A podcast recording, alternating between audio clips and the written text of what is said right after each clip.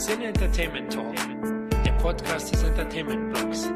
Mehr Fan Talk über Filme und Serien.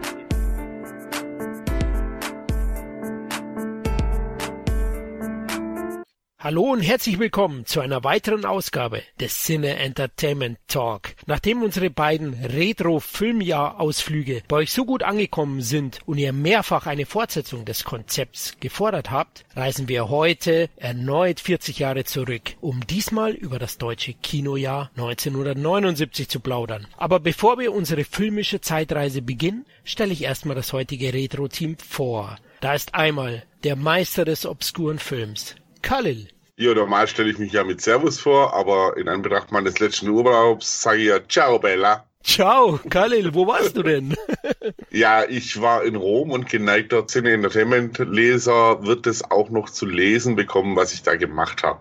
Oh, da bin ich schon gespannt. War ein toller Ausflug, ne? Wir haben ja schon vorab geredet. War absolut toll. Rom ist eine Reise wert. Äh, ich habe auch meine Hand nicht verloren, als ich sie im Mund der Wahrheit gesteckt habe, was ich schon mal sehr beruhigend finde. gut, sehr gut. Die brauchen wir noch, deine heute. ja, der zweite Retro-Freund ist Podcast Buddy Dominik. Hallihallo. Ja, Dominik, wie geht's dir? Äh, ich habe noch keinen tollen Urlaub vor mir, aber wir planen natürlich Filterwochen, weil noch dieses Jahr noch Hochzeitsglocken läuten werden. Aber ich habe ja nicht so viel Zeit für Hochzeitsplanung, denn das Jahr 1979 aufzuarbeiten äh, ist ja auch ein schönes Stück Arbeit und ist ja irgendwie auch wichtig. Genau richtig, ja. Also war für mich auch äh, einiges an Arbeit wahrscheinlich für Kalle Lauch. Das Jahr ist ziemlich umfangreich. Ja, das cineastische Dreigestirn vervollständigt meine Wenigkeit der Florian. Hallo.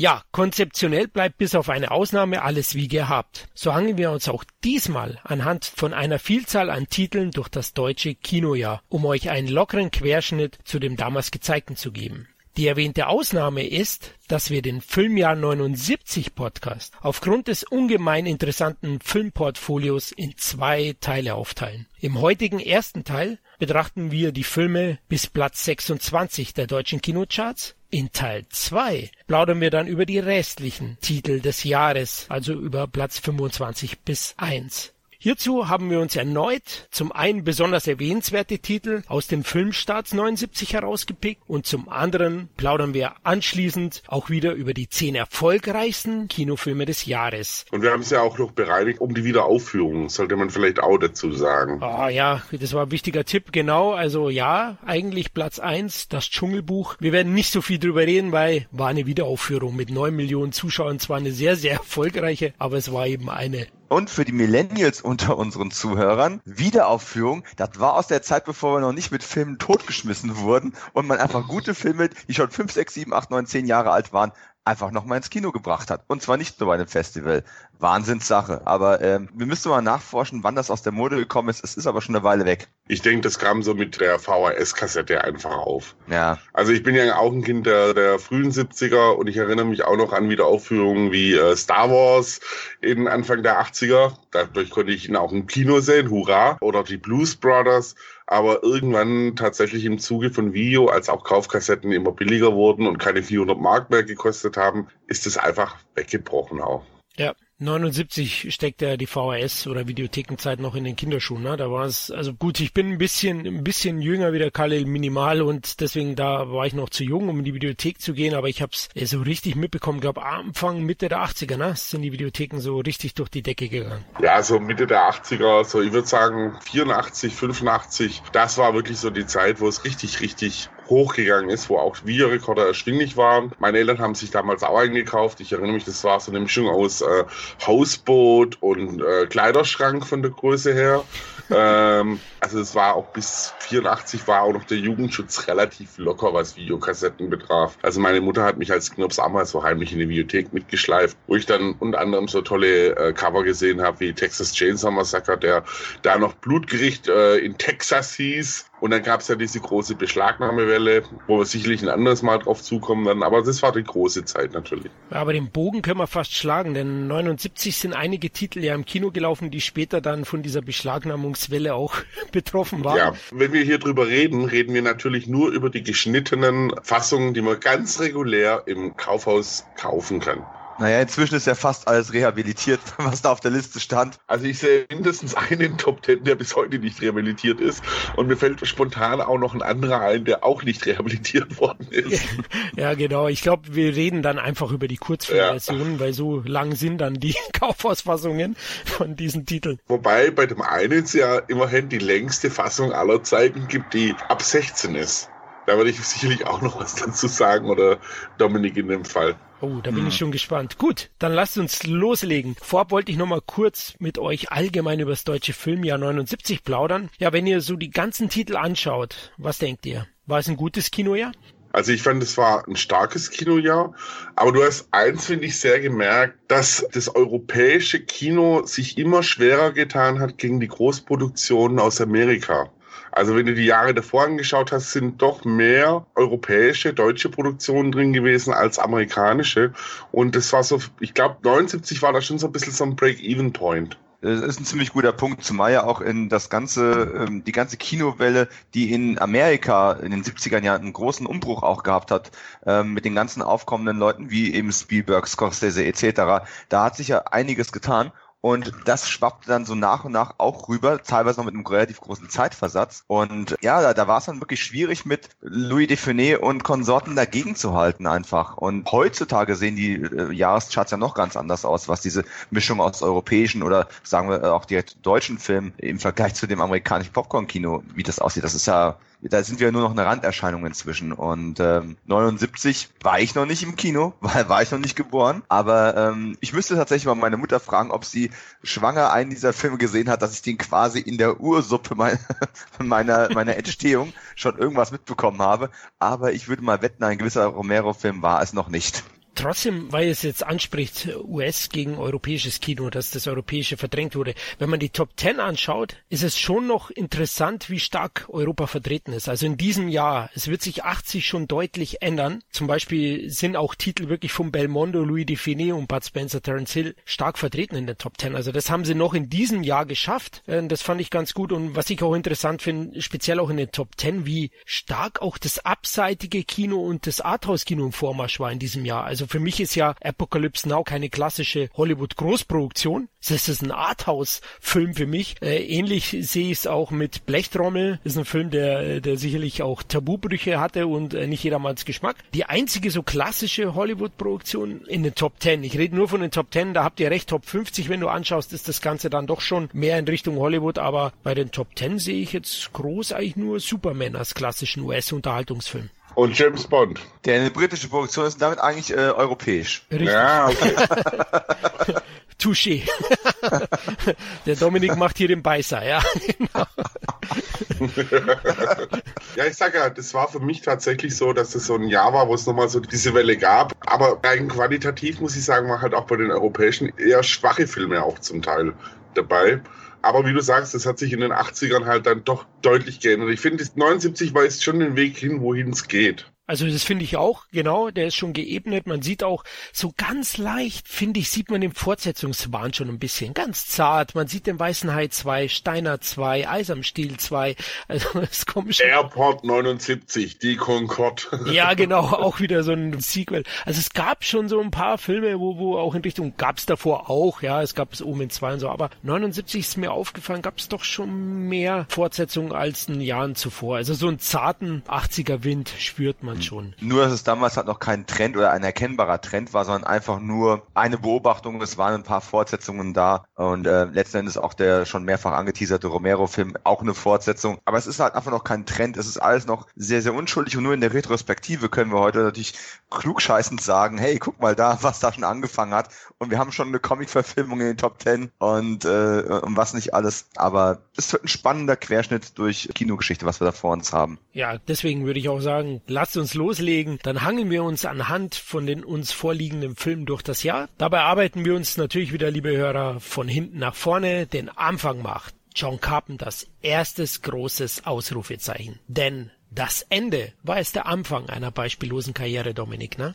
Ist ja wunderbar, dass wir auch einen Podcast mit einem Film beginnen, der das Ende heißt. Äh, schöner, schöner kann man es nicht machen. John Carpenter heutzutage natürlich vor allem assoziiert mit dem großen Halloween-Franchise Aber ganz ehrlich, wenn ich wählen müsste zwischen Halloween und Assault Anschlag bei Nacht, dann wird es immer wieder das Rio Bravo Szenario sein, Yeah. äh, in, in dem äh, einfach, danke, äh, in dem einfach coole Typen, markante Charaktere, wortkarg und trotzdem auf den Punkt in einer verlassenen Polizeistation eingekesselt ihrem Schicksal entgegenschreiten. Das hat die Coolness der großen Western einfach in die damalige Moderne übertragen, noch ein bisschen äh, Sozialkritik mit Gang-Thematiken reingemixt und vor allem ein legendärer Score, der, wenn ich ihn einmal angespielt habe, tagelang nicht aus meinem Kopf verschwinden möchte. Und eines der wahrscheinlich größten musikalischen Erlebnisse, die ich jemals hatte, eben John Carpenter live on stage, dieses Stück performen zu sehen mit seiner Band, das war einfach ganz, ganz groß. Und das, obwohl ich relativ spät meine Liebe für diesen Film entdeckt habe.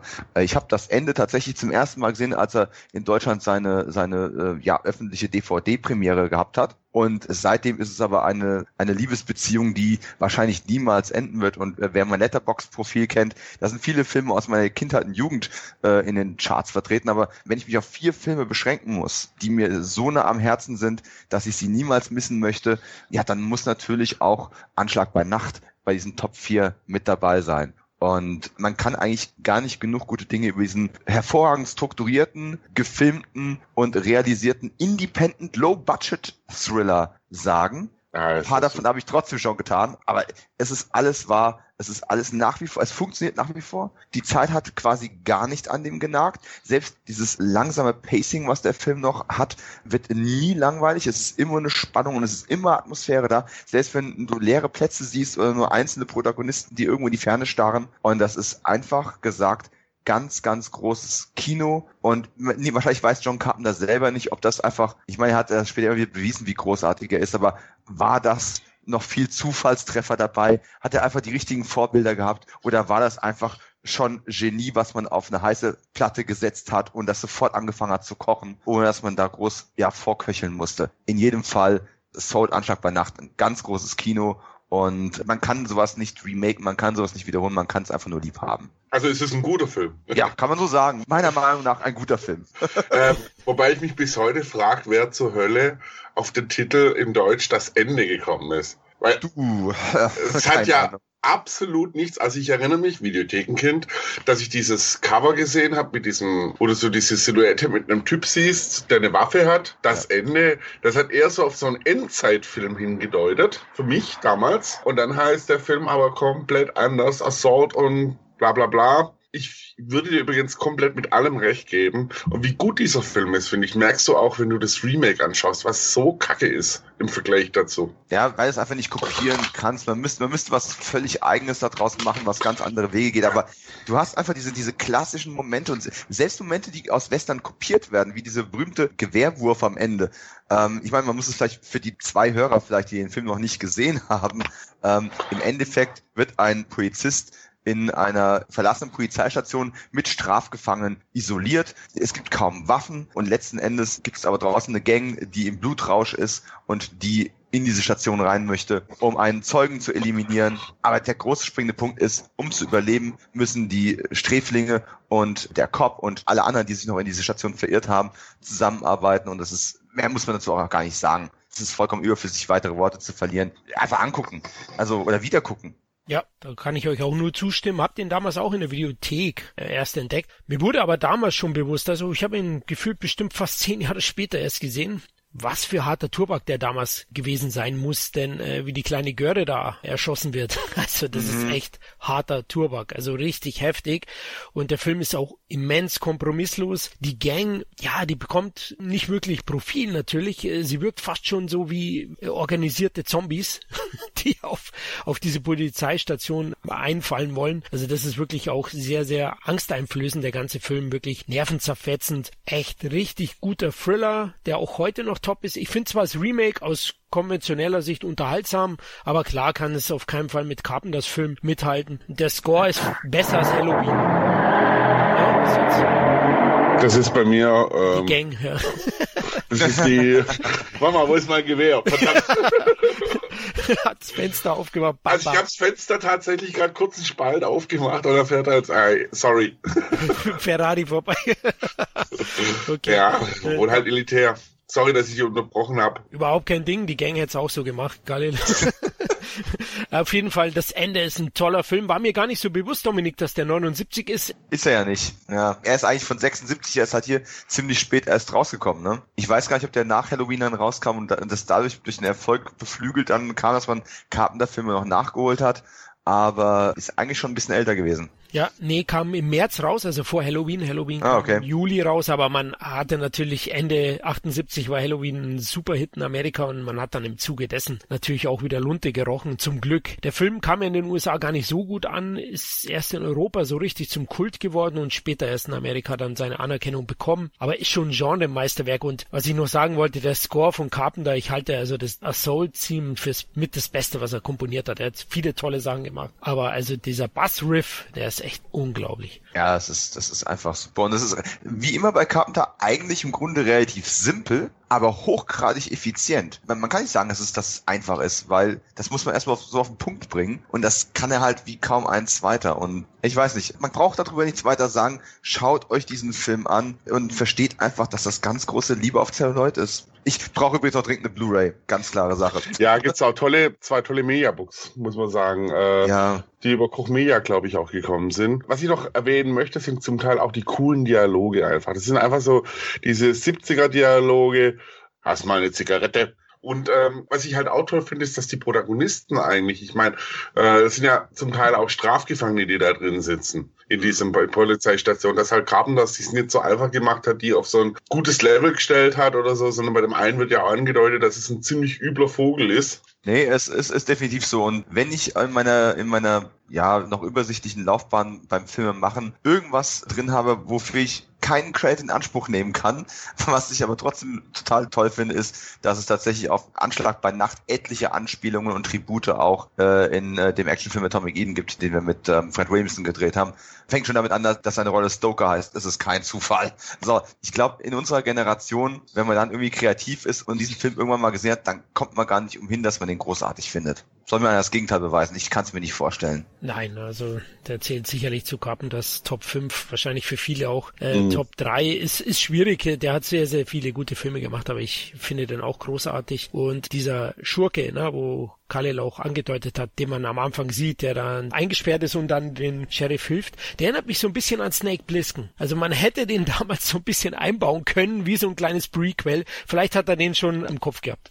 Ja, es ist halt diese besondere Art von Coolness, die da irgendwo auch in die DNA der Figur eingewebt ist.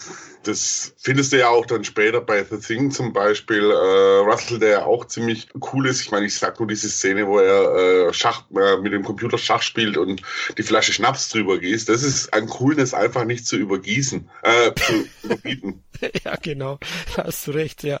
Also wirklich ein toller Film, Leute. Das Ende anschauen. Ihr bekommt tolle Editions in Deutschland und unbedingt sehenswert. Ja, Kalle, der nächste Film, also die Typen in das Ende waren ja schon böse, aber der Tallman, ja, der Tallman, ich sag nur Folgendes dazu. Dominik hat ja gerade eben so wunderbar seine Liebe zu diesem Film erklärt. Und ich finde es immer geil, wenn Leute so eine Liebe zu Filmen haben. Bei mir geht die Liebe zu Phantasm, das Böse, so weit, dass ich das alte Videothekencover auf meinem Innenarm tätowiert habe persönlich ist es einer meiner absolut liebsten Horrorfilme. Ich möchte es auch ein bisschen begründen. Die 70er waren für mich geprägt vom Tierhorror, von Splatter und von bestenfalls noch ein bisschen Okkultismus mit äh, Das Omen und äh, Der Exorzist. Aber Phantasm geht in eine komplett andere Richtung einfach, weil dieser Film also es ist dann äh, Coscarellis dritter Film gewesen.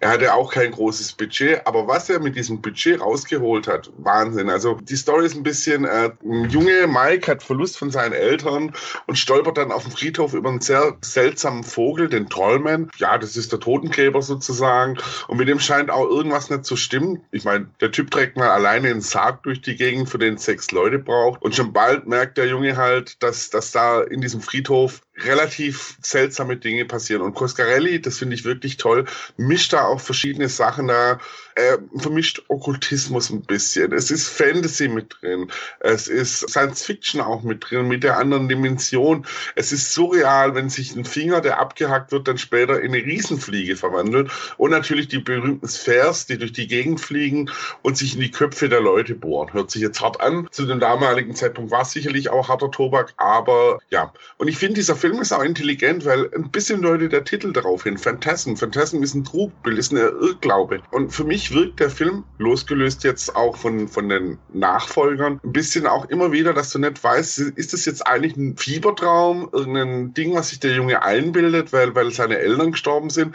Passiert das alles wirklich oder passiert das alles in seiner Fantasie? Coscarelli hat dann in den späteren Fortsetzungen viel erklärt, aber das, das fand ich wirklich toll und es ist irre, wie viel Fantasie einfach in diesem Ding drin sind und mit dem Torment hat Coscarelli definitiv auch für mich so ein Archetyp geschaffen, der an Coolness auch nicht zu überbieten ist. Dieser riesige Hühne mit dem etwas äh, älteren Herr, mit etwas schütterem, längerem Haar, der eben ja nicht aus dieser Dimension zu kommen scheint, dann auch diese kleinen Zwerge, die, wo sich rausstellt, dass, dass das die Leichen sind, die man komprimiert hat und zu versklavt. Also der Film hat irre viele Ideen und das ist für mich auch was, was man durch Coscarellis Schaffen immer wieder sieht. Diese zum Teil irrwitzigen, wahnwitzigen Ideen, ob es jetzt äh, John Dice at the End ist mit diesem schwarzen Saft oder aber auch Boba Hotep, wo äh, Elvis im Altenheim lebt also Coscarelli ist sich da selber sehr treu geblieben und ich liebe diesen Film. Er ist wirklich intelligenter, als es auf den ersten Anschein wirkt. Er hat einen tollen Score, auch, auch wieder diesen Elektro-Score. Was vielleicht noch äh, interessant ist, ist zu sagen, der Film ist, glaube ich, 83 indiziert worden oder 81 indiziert worden in Deutschland und ist dann aber auch bundesweit beschlagnahmt worden und ist erst vor zwei, drei Jahren vom Index runtergekommen. Es gab zwar eine Version, die man geschnitten kaufen konnte, mit, glaube 80 Sekunden Schnitt haben da gefehlt, aber es ist Wahnsinn, dass der Film beschlagnahmt wurde. Also es ist, man merkt, so wie Dominik begeistert ist über Assault, bin ich über Phantasm das Böse. Das merkt man auf jeden Fall, ja. Also ganz kann ich deine Liebe nicht teilen. Ich find's toll, dass du ihn so lobst. Ich finde ihn etwas eigenwillig und für mich etwas schwer zugänglich. Ich habe ihn mal wieder aufgefrischt nach ewigen Zeiten. Ganz klar, tolle Atmosphäre. Ich finde ihn ein bisschen zu vollgepackt mit zu viel Ideen, aber es ist natürlich ein sehenswerter Horrorfilm, vor allem weil es ein andersartiger auch ist. Trotzdem ist es ein Film, den ich mir jetzt nicht äh, mehrmals anschauen würde. Ich finde halt, der fällt halt komplett aus dieser Zeit raus. Ich meine, Horror ist ja, wenn man sich ein bisschen mit der Geschichte vom Horrorkino beschäftigt. Das hat verschiedene Phasen. So wie wir jetzt mal wieder in der Zombie-Phase lang gesteckt sind. Und wie gesagt, die 70er war halt diese Tierhorror, dieses eher so dieses dieser reelle Horror war da mit drin. Auch Dawn of the Dead zähle ich da übrigens dazu, mit reeller Horror. Äh, oder eben diese Slasher-Geschichten. Äh, und dann kommt da so ein Ding, was einfach so viel Fantasie drin hat. Allein schon die Tatsache, dass sich ein Dimensionstor öffnet mit einer riesigen Stimmgabel. Mhm. was haben die geraucht bei den Dreharbeiten? bitte, bitte zu mir liefern. Vielen Dank. Aber ich weiß, der Film ist durchaus auch, also man kann da zweigeteilter Meinung sein. Ich kenne auch genug Leute, die sagen, dass die Fortsetzungen besser sind. Ich bin persönlich der Meinung, ich hätte auch ohne die Fortsetzungen leben können. Weil für mich dieses, dieses Spiel mit Wahn und Wirklichkeit einfach so gut war, dass ich da lieber so ein offenes Ding gehabt hätte, als dass später so der Erklärbär anrückt. Und ich lieg kurioserweise irgendwo, na, ich möchte nicht sagen dazwischen, aber ich nehme Florians Argumentation, um bei Kalle zu landen. Ich war schon ewig ein Coscarelli-Fan, ohne Phantasm gesehen zu haben, weil er eben in Deutschland schwer erhältlich gewesen ist in der, in der ungeschnittenen Version. Und ich habe ihn dann tatsächlich erst relativ kurz bevor er in Deutschland wieder rehabilitiert wurde, zum ersten Mal gesehen. So, das heißt, also ich habe den Film eigentlich quasi 40 Jahre nach seiner Entstehung und zu spät gesehen und trotzdem finde ich den großartig. Äh, ich kann eigentlich nur alles unterschreiben, auch was, was was Karl gerade eben gesagt hat. Und zwar aber mit genau dem Argument, das Florian benutzt hat. Der Film ist eigentlich, der ist sonderlich sonderbar. Und das ist das, was ich großartig an ihm finde. Der schert sich nicht um Logik, er hat Traumlogik. Er äh, schert sich nicht um Realität, er hat die Surrealität gemeistert. Und da sind so viele Ebenen drin. Alleine, als ich ein Interview mit Coscarelli mal ähm, gesehen habe, wo er darüber spricht, dass es auch einfach sehr viel mit Trauerverarbeitung zu tun hat. Und man kann das Ganze wirklich komplett als einen Film über über die Verarbeitung des Todes interpretieren, der gar nichts Übernatürliches in sich hat. In mhm. jedem Fall ist es ein Film, der sich einer Klassifizierung komplett entzieht. Und das ist etwas, was ich unglaublich faszinierend finde und liebe. Ich mag die Fortsetzungen. Hätte man sie gebraucht? Wahrscheinlich nicht. Aber ich finde jede von denen auf ihre eigene Art auch gut. Ja, selbst den vierten und den fünften. Aber Phantasm ist einfach ein Meisterwerk das aber mit Sicherheit nicht jedermanns Geschmack ist. Um es in den Vergleich zu ziehen, Anschlag bei Nacht nicht zu mögen, da muss man schon ein Geschmacksproblem haben. Phantasm ist genial, wenn man sich drauf einlassen kann. Ja, absolut. Also da, ich verstehe auch wirklich jeden. Das Ding ist ein Hotdiamant. Man merkt auch in vielen Ecken, dass er ungeschliffen ist, was sicherlich auch zum Teil diesen überbordenden Ideen geschuldet war und natürlich aber auch ganz klar dem Budget einfach. Aber ich finde, der sticht so raus aus diesem Horrorkino der 70er, dass, also ich habe den von Anfang an geliebt mit diesem mystischen Touch, den der einfach drin hatte. Und eben, das fand ich gut, dass das Ganze auch durchaus anders lesbar ist, dass es eben um Trauerverarbeitung geht und möglicherweise auch nichts weiter um wie eine Wahnvorstellung von einem Jugendlichen. Ja. Und dann wenn du schon gar nicht mehr damit rechnest, du hast es gerade eben schon angesprochen, hast du auf einmal noch Science Fiction damit drin. Ja, das habe ich doch überhaupt nicht kommen sehen als ich ihn das erste Mal gesehen habe. Ich habe ja mit allem gerechnet. Die Sphären kennst du schon von Postern und Trailern, aber dann hast du auf einmal Science Fiction damit drin. Das ist ein Film, der möchte nicht sein wie die anderen Filme und das macht ihn besonders. Ja, und, und allein schon die Sphären. Ich meine, fliegende Kugeln, wo Klingen rausschießen, die sich in den Kopf bohren und dann ein Bohrer rausschießt, wo aber nichts erklärt wird, wie die entstanden. Ich meine, da wurde vom Publikum schon ganz schön, ganz schön viel verlangt. Und ich finde, man muss auch nochmal Angel Scrim ganz mhm. besonders erwähnen, der einfach mit diesem Tallman eine Tonne Ausstrahlung hat. Ich sag nur, boy! ja, großartig. Ab, absolut. Der, der, der jüngst verstorbene Angus Scrim, ich habe ihn ja tatsächlich, ähm, kleines Geständnis, ich habe ihn zum ersten Mal gesehen bei äh, Alias, die Agentin von J.J. Abrams, dieser Nikita-Rip-Off von vor einigen Jahren. Und da war er in der ersten und ich glaube auch danach nochmal äh, Staffel als Verhörspezialist da. Und ganz ehrlich, da sitzt dann so ein alter Mann, mit dem ich noch keine Phantasm-Assoziation habe. Und aus irgendeinem Grund, du guckst Angus Scrim an und du hast automatisch Schiss und bist bereit, alles zu gestehen. Der muss gar nicht groß nachbohren. Äh, das ist einfach großartig. Und dann findest du irgendwann später raus, dass J.J. Abrams einfach nur ein riesen Phantasm-Fan war und deswegen Angus Scrim in die Serie geholt hat. Das ist einfach super. Es ist einfach besonders was ich dann noch erwähnen kann, es gibt da wirklich ein tolles Mediabook. Es gibt in England auch diverse, also in England gibt es auch diverse äh, Boxsets. Ich habe hier auch eine von Anchor Bay eine Phantasm Spheres äh, stehen, wo schönerweise übrigens auch die Doku beiliegt, Phantasmagoria, wo ein bisschen auch über den, den Film oder über dieses Phänomen, weil es wurden ja vier Fortsetzungen dann gedreht, auch ein bisschen erzählt wird, was auch sehr spannend ist. Also ich glaube, Coscarelli war selber auch sehr überrascht über den Erfolg, den der Film aber erst so im Nachgang hatte, weil im Kino Flo lief er ja eigentlich unter seiner Liefen. Also es gibt ja keine erhobene wirkliche Zahl. Richtig, genau. Ich wollte auch nochmal erwähnen, wir werden natürlich dann auch, sobald die ersten Titel sich in den deutschen Top 50 oder Top 100 befunden haben, die Platzierung nennen und auch die Besucherzahlen, aber eben weder bei das Ende noch bei das Böse. die deutschen Titel toll. Sehr griffig. Ja, da frage ich mich auch, wie sie da auf den Titel gekommen sind, das Böse. Weil es hat halt echt nicht, ah, egal. ja gut, zu der Zeit musste ja fast alles eingedeutscht werden, um den Leuten den klar zu machen, weil die Deutschen damals, die konnten ja alle kein Englisch. Das kommt mir nicht zumuten sozusagen. Auf jeden Fall war der eben auch nicht so erfolgreich. Auf Video hat er doch schon einen recht kultigen Ruf gehabt nach langer Zeit, auch natürlich durch die Verbotsliste. Also ich, mir ist der auch erst so später bekannt geworden, wo es ihn eigentlich nicht mehr irgendwo zu bekommen gab. Aber wie gesagt, ich verstehe es. Ich finde auch die unverwechselbare Mythologie sehr, sehr interessant, die Atmosphäre toll, aber so ganz komme ich an den Film nicht ran, so wie ihr. Aber an einen anderen Film komme ich ran und jetzt kommt ein regelrecht ein Eastern-Block. Denn 1979 kam nach Bruce Lees Ableben endlich wieder der Eastern groß auf in Deutschland und da gab es einige Titel, na Dominik, also Shaolins, Drunken Masters und Bronzekämpfer waren aktiv in den deutschen Kinos. Ja, und ich war tatsächlich überrascht, wie relativ erfolgreich oder wie relativ viele es auch von denen geschafft haben. Ich dachte eigentlich lange Zeit, das wäre auch eher sowas für die Bibliotheken gewesen, aber nein, da haben es doch etliche ins Kino geschafft und gar nicht mal so unerfolgreich und vor allem auch in Masse. Muss man aber auch dazu sagen, das war noch die Zeit, wo es noch äh, diese legendären Bahnhofskinos gab, wo man als Reisender seine Zeit verbringen konnte und da, vor allem da liefen die natürlich auch stark, diese ganzen Eastern. Die Fast. waren halt auch billig zu haben, muss man sagen. und teilweise auch billig gemacht, aber es gibt ja doch einige Pärchen darunter, wenn man also, auf die Art äh, Film eben steht. Ja, absolut. Genau, und einer der Perlen und ja, ich habe ihn nicht im Bahnhofskino Kino gesehen, aber im ZDF ist ja fast dasselbe. Derzeit.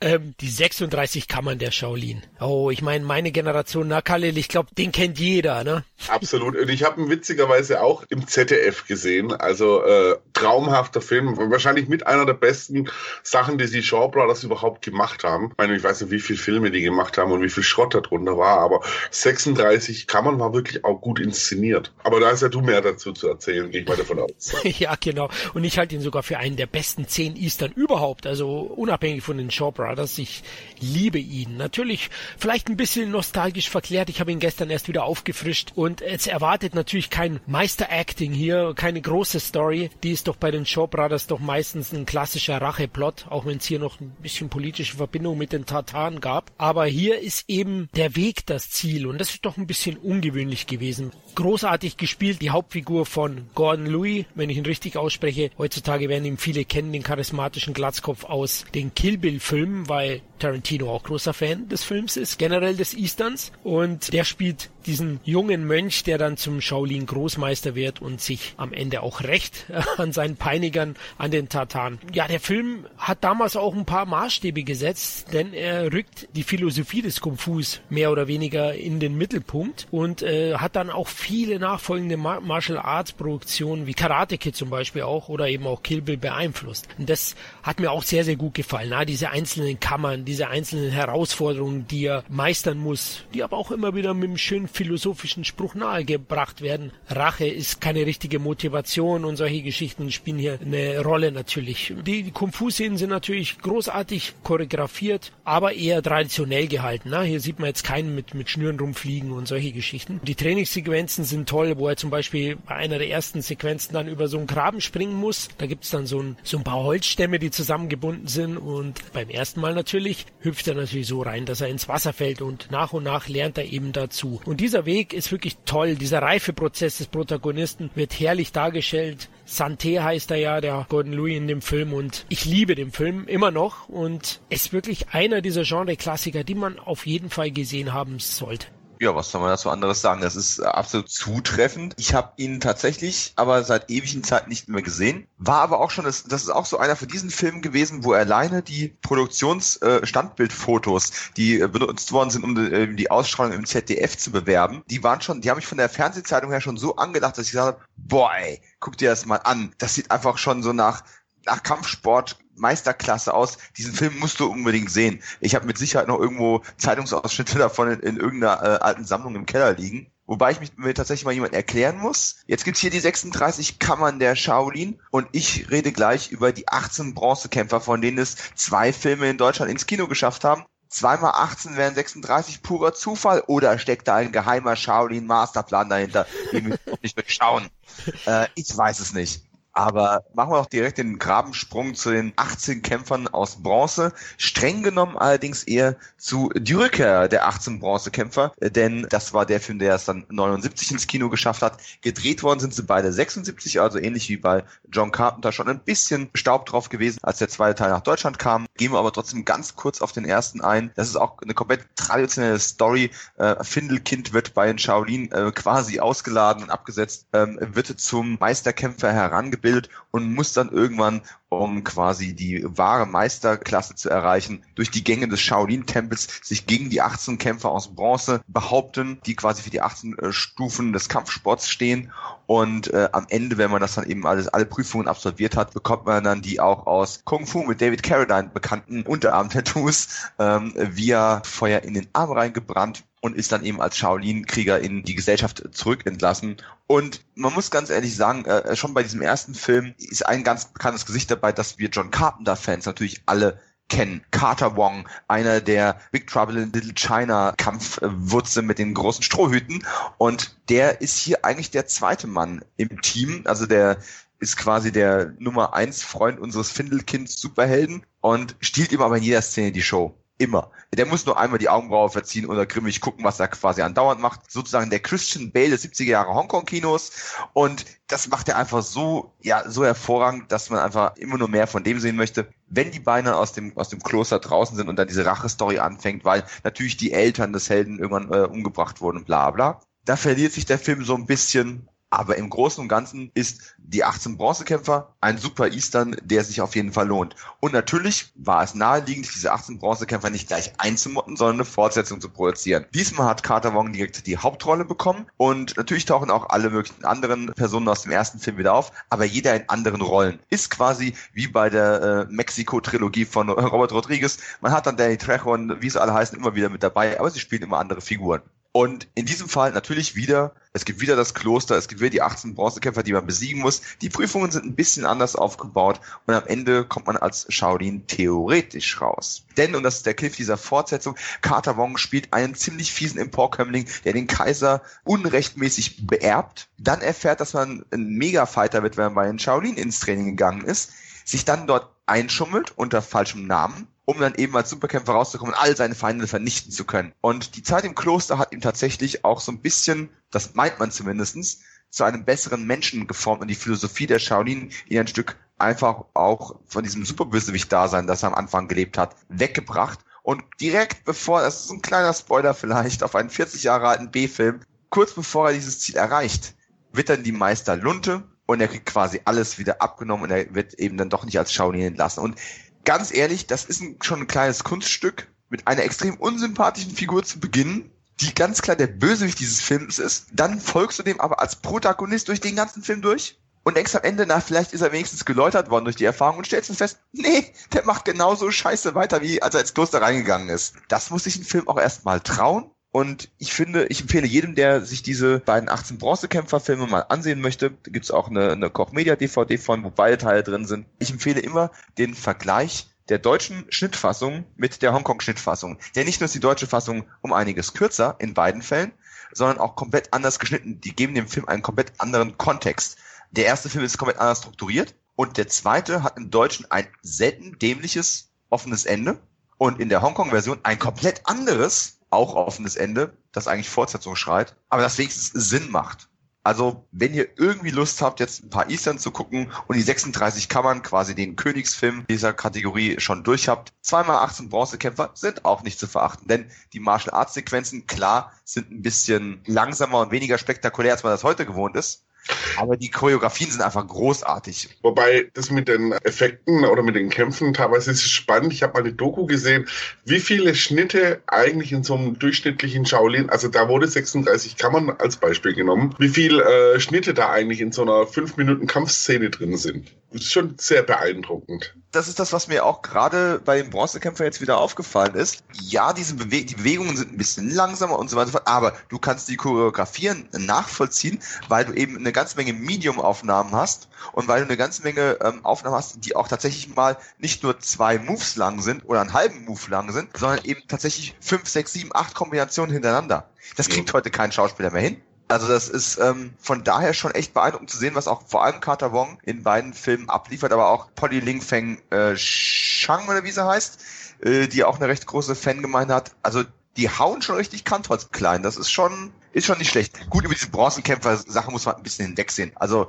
ob das nun irgendwelche mystischen Kämpfer sein sollen oder bemalte Kollegen, die in Panzerungen stecken, das ist, wird alles ein bisschen vage gehalten. Aber das gehört eben zum Mystizismus der Shaolin offensichtlich dazu. Die kamen ziemlich zeitgleich. Ich kenne die 18 Bronzekämpfer aus der Videothek zumindest, aber echt ewig nicht mehr gesehen. Vielleicht werde ich mir mal diese Kochscheibe holen dazu. Also ich habe die auch hier, aber ich muss sagen, da hat für mich schon auch ein bisschen der Zahn der Zeit dann doch genagt. Aber vielleicht auch einfach, dass ich überfressen bin an, an, an diesen klassischen 70er, 80er Easterlauch. Ach du, da gibt es mit Sicherheit auch noch ein paar bessere, aber so deutlich schlechter als die 36 Kammern sind die 18 Bronzekämpfer definitiv nicht.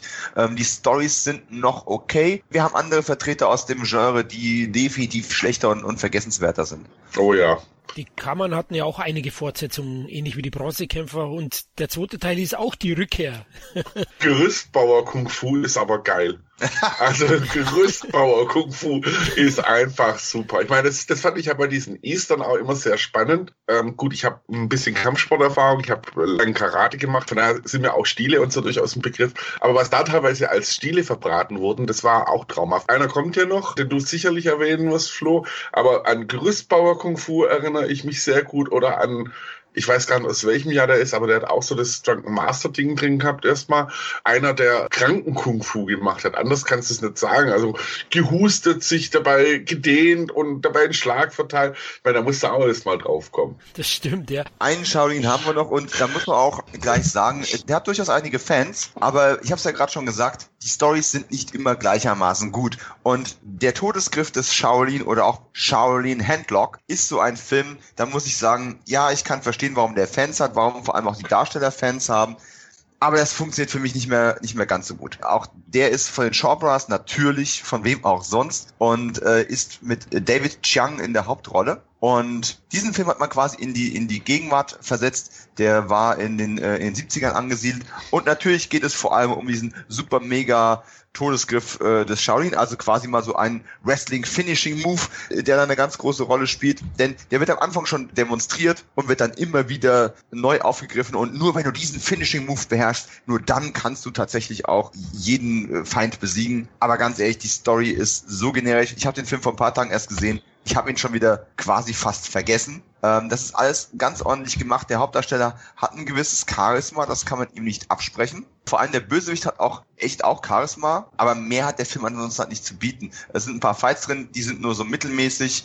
Es ist für Genre-Fans definitiv was zum Anschauen, weil es gibt nicht so viele Eastern, die tatsächlich dann auch in der, in der Gegenwart angesiedelt sind. Aber mich hat's echt nicht vom Hocker gerissen und ich frage mich gerade, warum ich ihm zweieinhalb Sterne äh, von fünf gegeben habe bei Letterboxd. Wahrscheinlich ist, hätten zwei auch gereicht, weil es ist halt wirklich so geheimer Shaolin Todesgriff Nummer 258. Aber es ist ein netter Film, der noch in einer recht guten Qualität auch bei Koch erschienen ist. Wenn man auf das Genre steht und äh, Jackie Chan und die Kammern und die Shaolin alles durch hat, Shaolin Handlock, was soll's, warum nicht?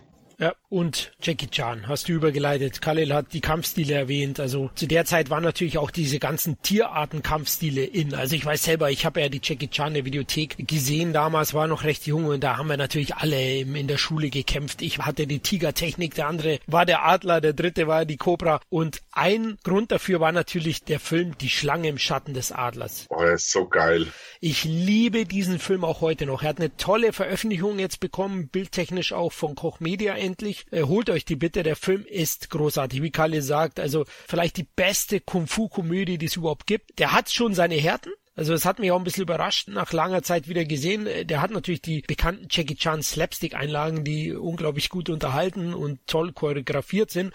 Aber er hat auch den ein oder anderen konsequenten, harten Fight, wo dann auch gestorben wird. Aber Jackie Chan zeigt hier schon alles, was, was ihn später weltberühmt gemacht hat. Und dazu kommt natürlich noch die Drunken Master Technik, die ja eingeführt wurde. Und ich glaube, jeder, der in meiner Zeit groß geworden ist, der hat auch diese Technik gefeiert, ne, Kalle? Wobei die Drunken Master kam ja erst mit dem Knochenbrecher eigentlich, ne? Schlange im Schatten des Adlers war eher Adlertechnik. Und wenn ich mich richtig dran erinnere, macht er dann nicht, nicht diese Katzentechnik, wo er sich von seiner Katze abschaut? Ja, richtig, das macht er. Aber sein Lehrmeister war schon dieser Trunkenbold, ne? Es wurde so, so leicht angedeutet. Ah, okay ja, wie du gesagt hast, mich ein. Also ich habe die natürlich auch komplett geliebt.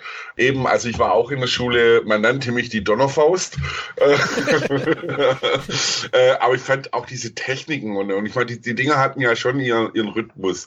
Äh, frecher junger Mann kommt zu einem alten Meister, auch immer genial gespielt von, ist das Jens Autien?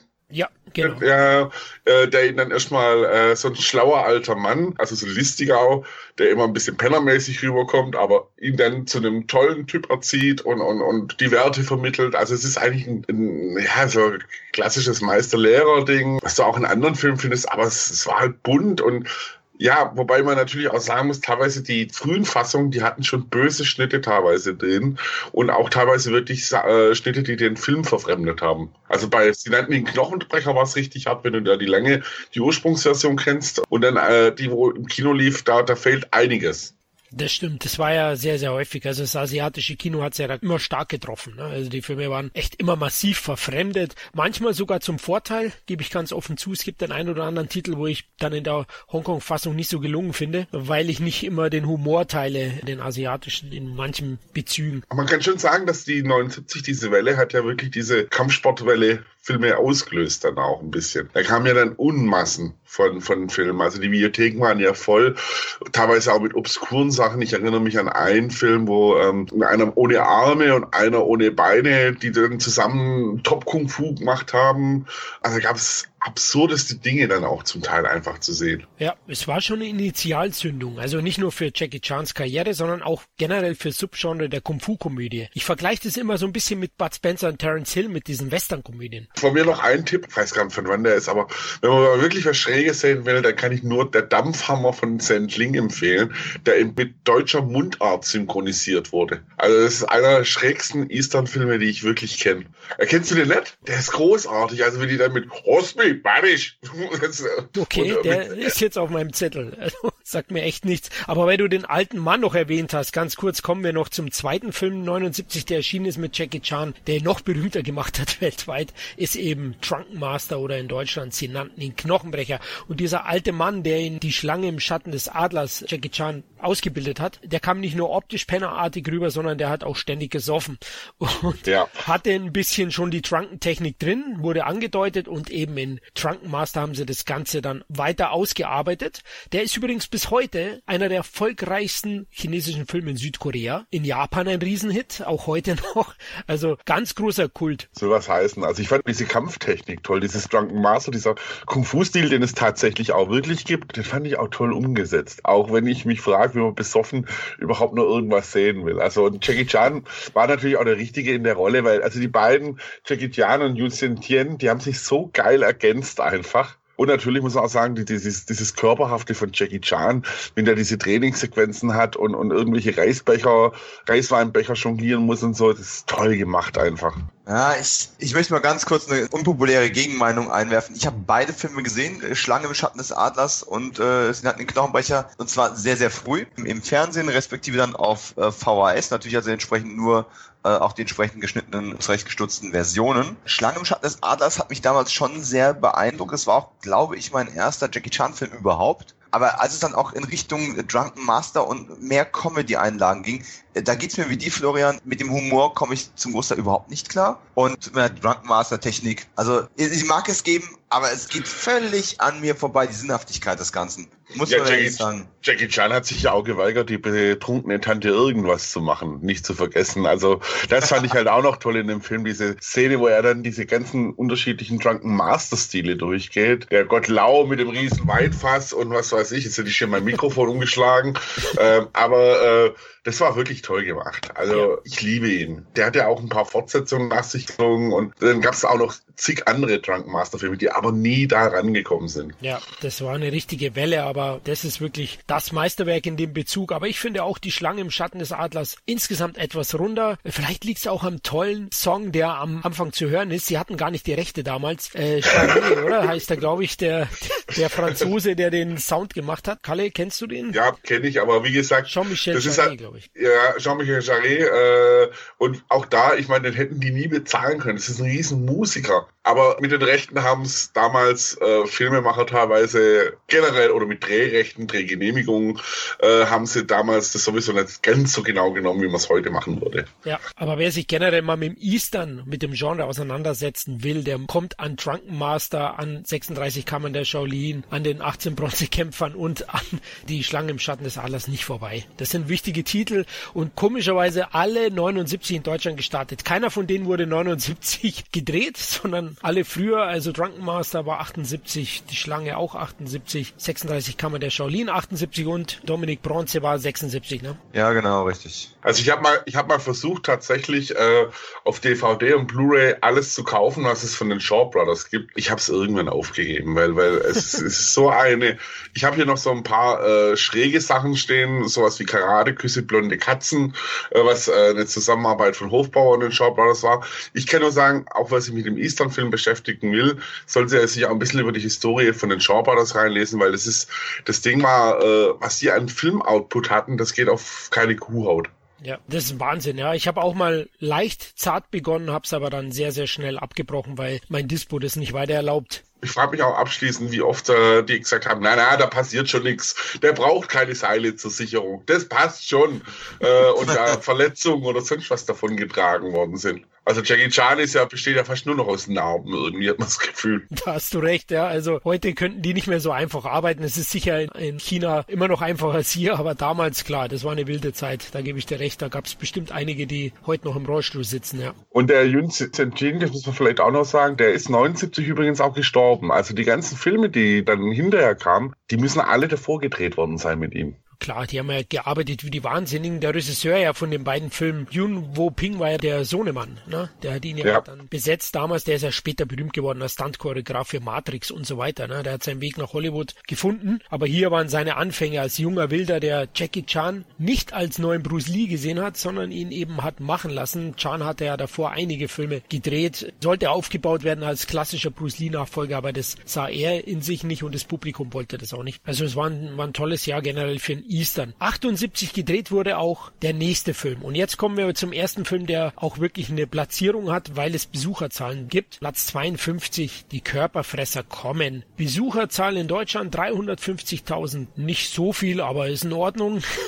Hatte er keinen ganz großen Star vielleicht zu der Zeit. Na, ich weiß nicht, Donald Sutherland, wie bekannt war er schon zu der Zeit? Äh, wenn die Gondeln Trau tragen, war der davor? Ich glaube ja. Äh, also Donald Sutherland war schon ein Begriff, glaube ich. Und Leonard Nimoy ist jetzt auch kein Unbekannter gewesen. Das stimmt, ja. Vielleicht liegt es generell dann an dem Thema, dass er hier jetzt kein Mega-Hit war. Aber die Konkurrenz, vor allem die Genre-Konkurrenz in dem Jahr war sehr, sehr hoch. Es ist ja ein Remake von Don Siegels Film Die Dämonischen in Deutsch von 1956. Der beruht auf die Novelle von Jack Finney, The Body Snatchers im Original. Und ich halte Die Körperfresser kommen für einer der besten Horror-Remakes aller Zeiten und finde ihn stärker als die dämonischen selbst. Also wirklich, ich habe ihn aktuell nochmal aufgefrischt vor ein paar Tagen und muss sagen, der Film hat nichts von seiner Wirkung verloren. Es geht um eine außerirdische Lebensform, die auf die Erde kommt und die Menschheit unterwandert. Ich will jetzt gar nicht zu tief reingehen, weil ich weiß nicht, ob ihn wirklich jeder schon gesehen hat, aber das ist wirklich ein packender Film, ein Paranoia-Thriller vom Feinsten mit einer grandiosen Besetzung. Du hast zwei Namen schon genannt. Mr. Spock ist dabei, Leonard Nimoy, dann Donald Sutherland, dann ein junger Jeff Goldblum und und eine, oh, jetzt muss ich, wie heißt die? Vanessa Redgrave,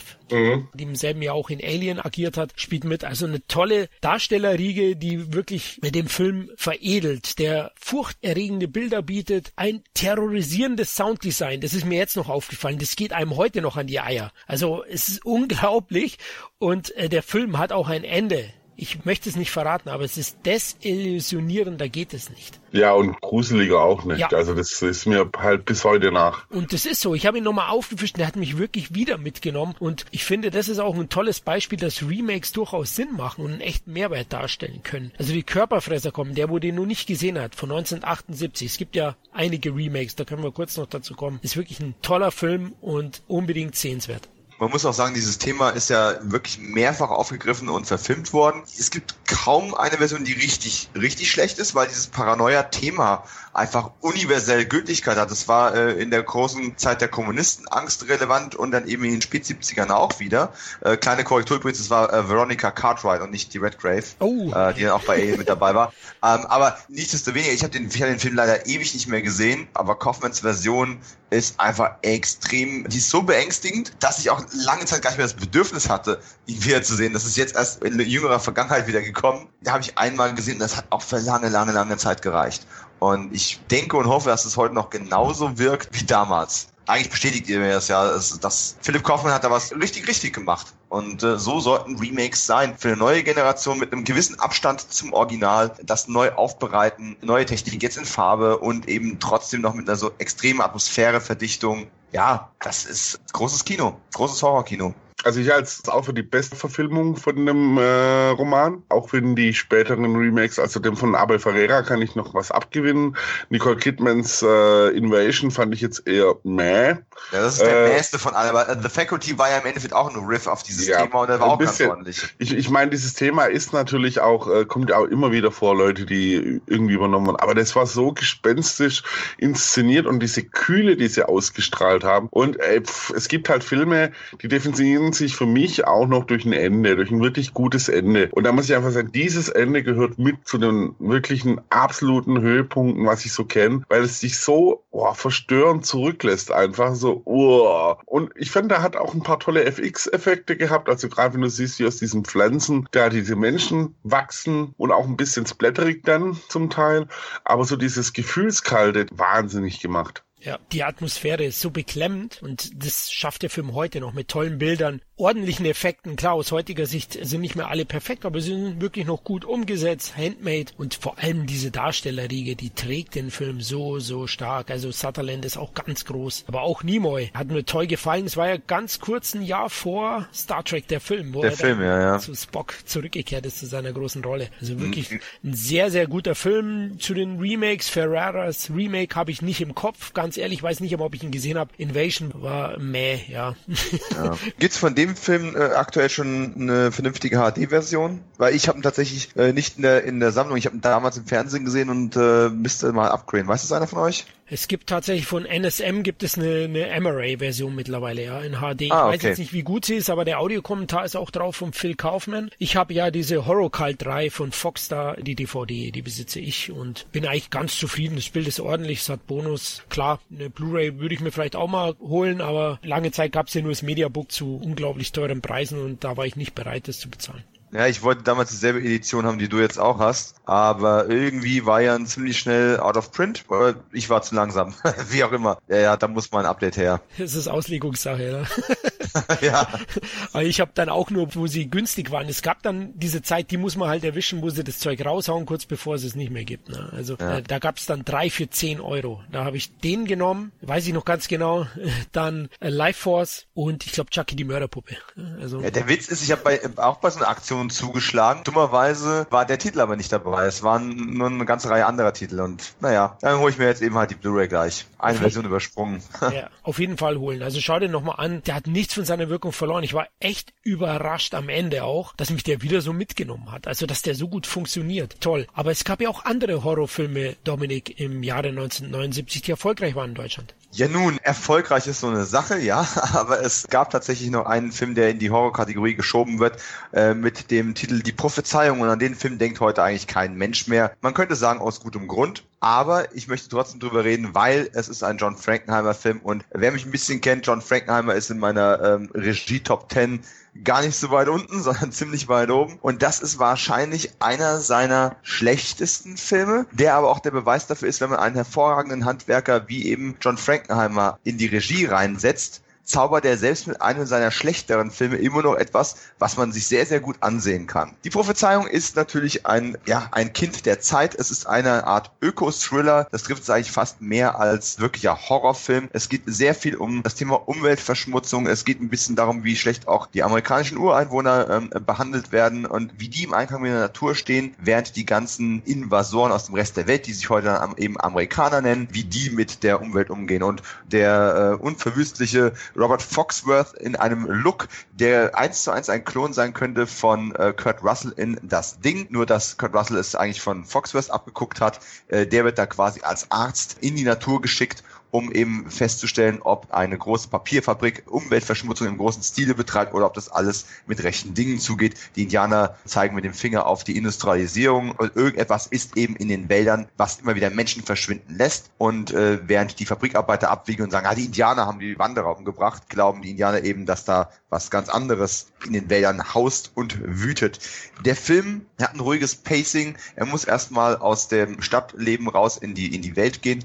Und es ist aber erst aus vielen Gründen trotzdem sehr, sehr interessant. John Frankenheimer war damals an einem persönlichen ja, Tiefpunkt angekommen, Schwerstalkoholiker, äh, war während den Dreharbeiten permanent betrunken und hat mehrfach das, äh, das Handtuch werfen wollen. Das Studio wollte eigentlich einen Monsterfilm haben, um auch von der Satir-Horrorwelle zu profitieren, die Khalil vorhin schon erwähnt hat. Und äh, er selber wollte eigentlich einen Thriller über Umweltverschmutzung machen. Und diese beiden Schwerpunkte haben auch irgendwie überhaupt nicht miteinander harmonieren wollen. Und im Endeffekt ist ein Film entstanden, der ja versucht, ein Kompromiss aus beidem zu sein. Das, was Paramount eben bezahlt hat, das, was Frankenheimer persönlich ausdrücken wollte oder ausdrücken konnte zu dem Zeitpunkt in seinem Leben.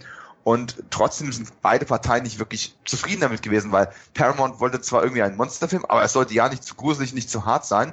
Frankenheimer wollte einen Thriller, wollte ihn aber härter und düsterer haben und nachher wurde der Film ordentlich runtergekürzt, was ihn auch Jahre später noch in, in, den Wahnsinn getrieben hat.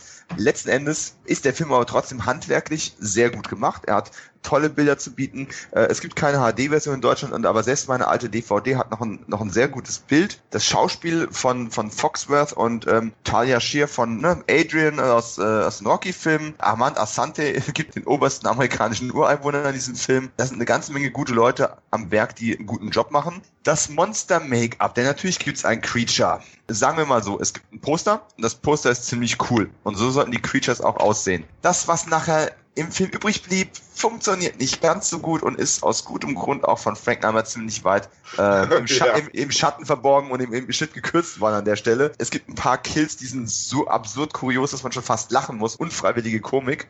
Aber besonders im Mittelteil, wenn eben die Bestie zum ersten Mal richtig wütet und sich alle Protagonisten in unterirdischen Tunneln verstecken und mit den sehr beliebten Split-Diopter-Aufnahmen von Frankenheimer ähm, die Leute im Hintergrund und Vordergrund alle schön scharf gezogen werden und in, in stummer Angst einfach nur lauern. Da sind schon viele tolle Sequenzen drin. Und ich sag mal, wenn eine solche Qualität der schwächste Film in einer beeindruckenden Vita ist, dann hat man als Regisseur trotzdem was richtig gemacht. Ja, Prophezeiung, bestimmt kein richtig guter Film, bestimmt nicht der beste Frankenheimer, aber durchaus sehenswert, wenn man irgendetwas von dem, was ich gerade aufgelistet habe, irgendwie gut findet. Also ich fand den auch ziemlich gut, muss man sagen. Also das heißt ziemlich gut, aber ich fand ihn okay. Aber man merkt natürlich schon, dass äh, der Film unter ein paar Schwächen definitiv leidet. Also es ist jetzt nicht der Ultra-Klassiker schlechthin für mich. Nein, mit Sicherheit nicht. Hat ja oft auch nichts mit der Filmqualität zu sagen, ob ein Film ein Klassiker wird oder nicht. Aber man merkt, er hatte schon seine Schwierigkeiten damit, weil er natürlich verschiedene Themen verknüpft hat.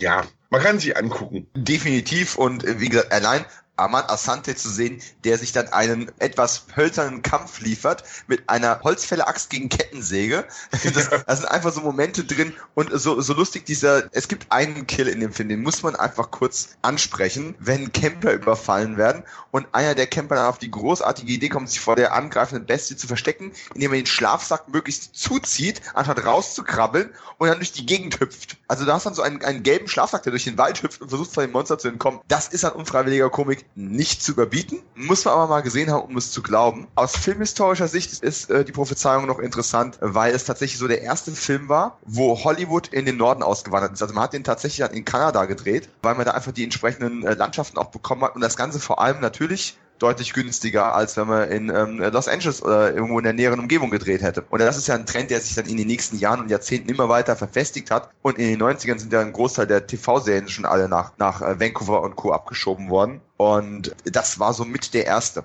Also ich muss fast beichten. Entweder ich habe ihn nie gesehen oder ich kann mich nicht mehr erinnern. Interessant finde ich auf jeden Fall für einen B-Film ist die Schauspieltruppe ziemlich gut. Also vom Namen her, das sind ja echt Top-Leute. Also ich bin auf jeden Fall jetzt heiß auf dem Film. Absolut. Okay. Wenn ich eine Schwäche im Schauspiel äh, ausdeuten müsste, wäre das leider Adrian. Ja. Sie, sie agiert leider ziemlich genauso wie in den Rocky-Filmen, nur hat dort zur Rolle und allem gepasst und hier nur sehr bedingt. Und, und sie war, glaube ich, sogar die Erstkreditierte gewesen, noch vor Robert Foxworth, weil sie ja durch die Rocky-Filme gerade erst einen, einen, richtigen Push in ihrer Karriere hatte. Aber das ist relativ unverdient, weil jeder von den anderen genannten spielt die gnadenlos an die Wand. Selbst das schlechte Creature macht das mit Leichtigkeit. Aber ganz kurz, Prophezeiung war Platz 49 na, und hatte 450.000 Besucher. In der Nähe, Khalil, war noch ein Genre, das wir nicht so gern mögen, Platz 44. Nee, also es war aber auch schon das Ende der Zeit. Also 77 war so die große Zeit der italienischen Kannibalenfilme und so aus dieser Zeit ist dann noch 79 so wahrscheinlich eines der schlechtesten Machwerke, wobei die eigentlich fast alle scheiße sind. Äh, sorry Christoph, wenn du das hörst, rübergeschwappt ist. Das war von Joe D'Amato, Nackt unter Kannibalen Kannibalen, wo er nochmal versucht hat, an den Kannibalenfilm, die waren also kommerziell tatsächlich relativ erfolgreich, noch anzuknüpfen versucht hat und da sich die Laura Gemser geholt hat. Streng genommen zählt der Film auch wirklich äh, zu der Black Emanuel-Reihe, zu der Laura Gemser gehört. Also der Film hat Softcore-Szenen drin, wobei äh, beim Kinorelease tatsächlich ein bisschen die Gewalt im Vordergrund äh, stand. Jahre später ist dann tatsächlich auch eine Hardcore-Version aufgetaucht, allerdings ohne Action von Laura Gemser. Man muss einfach sagen, es ist ist ein scheiß Film von einem scheiß Regisseur, der seinen Lebensabend dann auch damit verpflichtet hat, dass er äh, Pornos gedreht hat. Also wenn man einen Kannibalenfilm sich unbedingt angucken muss, dann, dann wegen mir sowas wie Cannibal Ferox oder so, der, der wirklich relativ kompromisslos ist, aber Nackt unter Kannibalen ist wirklich ein Machwerk, wo man drauf verzichten kann. Und natürlich, ich rede hier nur natürlich von der FSK 16 Version, die es sicherlich gibt und nicht von der beschlagnahmten Version oder gerade von der Hardcore Version. Next, please. Okay, ja, 6 600.000 wollten ihn trotzdem sehen. Deswegen ja, es ist, 44. ich meine, diese Filme hatten halt, muss man schon sagen, die haben halt ein paar Sachen verknüpft, die so unclever waren. So dieses, ich meine, es gab noch kein Internet oder ähnliches, da war es natürlich spannend, so Naturvölker und Kannibalen und da war auch der Amazonas. Das war alles so weit weg einfach, nicht wie, wie heute. Und es hat natürlich, haben diese Filme auch sehr von dieser Exotik auch noch ein bisschen gelebt und so. Aber man muss halt einfach sagen, in Anführungszeichen, es gab bessere Filme und es gibt halt echt viel bessere Regisseure als Joe D'Amato einfach. Ja, zum Beispiel Dominic John Carpenter, ne? Ja, der, der hat schon ein bisschen eine Karriere gehabt. Ne? ich habe ihn ja äh, eben erst in den höchsten Tönen gelobt. An der Stelle kommen wir ja natürlich auf Halloween zu sprechen, aber nur ganz kurz, denn die ganze Halloween-Reihe haben wir ja durchaus sehr, sehr, sehr ausführlich im Rahmen des äh, Schocktober behandelt. Da gibt's ja zu jedem Teil einen eigenen Podcast. Nur meinen Senf gerade noch dazu, weil ich bei der Episode auch nicht dabei war. Ich habe den äh, natürlich x-mal gesehen, tatsächlich erschreckenderweise öfter in der TV-Fassung, die ich gar nicht so gut finde. Keine Ahnung, aus irgendeinem Grund landet die immer wieder im Player und sei es nur, um sich drüber aufzuregen ikonischer Score auch hier war natürlich auf dem vorhin schon erwähnten Konzert natürlich auch die Nummer, die den ganzen Saal erst recht zum Beben brachte, weil äh, ne, jeder Horrorfan darauf abfährt. Äh, es ist ein wegweisender Film, es ist ein guter Film. Er ist nicht in meiner Top 5 von Carpenter. Dafür habe ich zu viele andere Filme von ihm, die ich thematisch interessanter finde und oder die inzwischen nicht so, die sich einfach so totgelaufen haben. Ich habe vielleicht Halloween auch einfach ein, zwei Mal zu oft gesehen. Freue mich aber darauf, wenn ich irgendwann mal auf HD upgrade, weil meine alte DVD taugt wirklich gar nichts mehr. Es ist ein Klassiker des, des Slasher-Kinos. Da kann man wirklich nicht drüber streiten. War nicht der erste, aber er war der erste, der es richtig gut gemacht hat und einem Massenpublikum nahegebracht hat. Eine Perle des Indie-Films ja auch noch war ja für sehr lange Zeit der erfolgreichste Indie-Film überhaupt. Aber es gibt halt spannendere Sachen in Carpenters Vita aus heutiger Sicht oder aus meiner Sicht. Und von daher, Halloween, toller Film, hat sowieso jeder gesehen, der hier zuhört. Und ja, was soll ich noch dazu sagen, ne? Ich war ja auch nicht bei dem Schocktober-Podcast dabei. Asche über mein Haupt. Und ich würde dir auch im Großen und Ganzen recht geben. Also ich kann mit der Halloween-Reihe an sich nicht so viel anfangen. Die berühmte Ausnahme ist für mich tatsächlich der erste Teil. Weil er einfach wegweisend in vieler Richtung war. Er hat einen tollen Score. Mit Michael Myers ist einfach der schwarze Mann, das muss man ganz klar sagen. Und natürlich auch der Jamie Lee Curtis in einer tollen Rolle.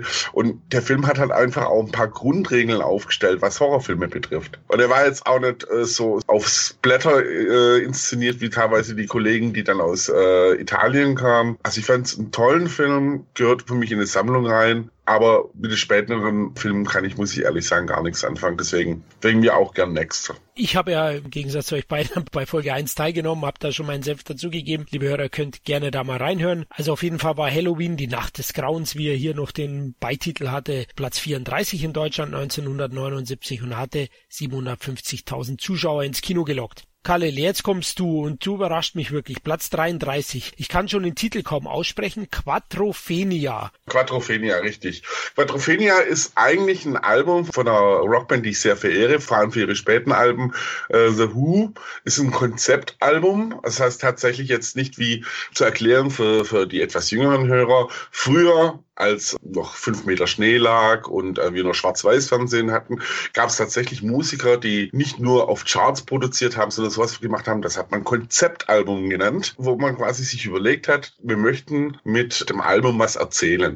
Und darauf basiert Quadrophenia, das greift die Subkultur der Mods auf, einer Jugendbewegung, die es vor allem in England stark war, aber die es auch in der zweiten Welle nach Deutschland geschafft hat. Sagen euch die Mods was? Nicht ähm, wirklich. Absolut, also, natürlich. Äh, mir, mir, sagt, mir sagt es was, aber ich bin tatsächlich eine Generation zu jung dafür. Bin auch erst über meine große Liebe zu The Who rückwärts an die Bewegung rangekommen.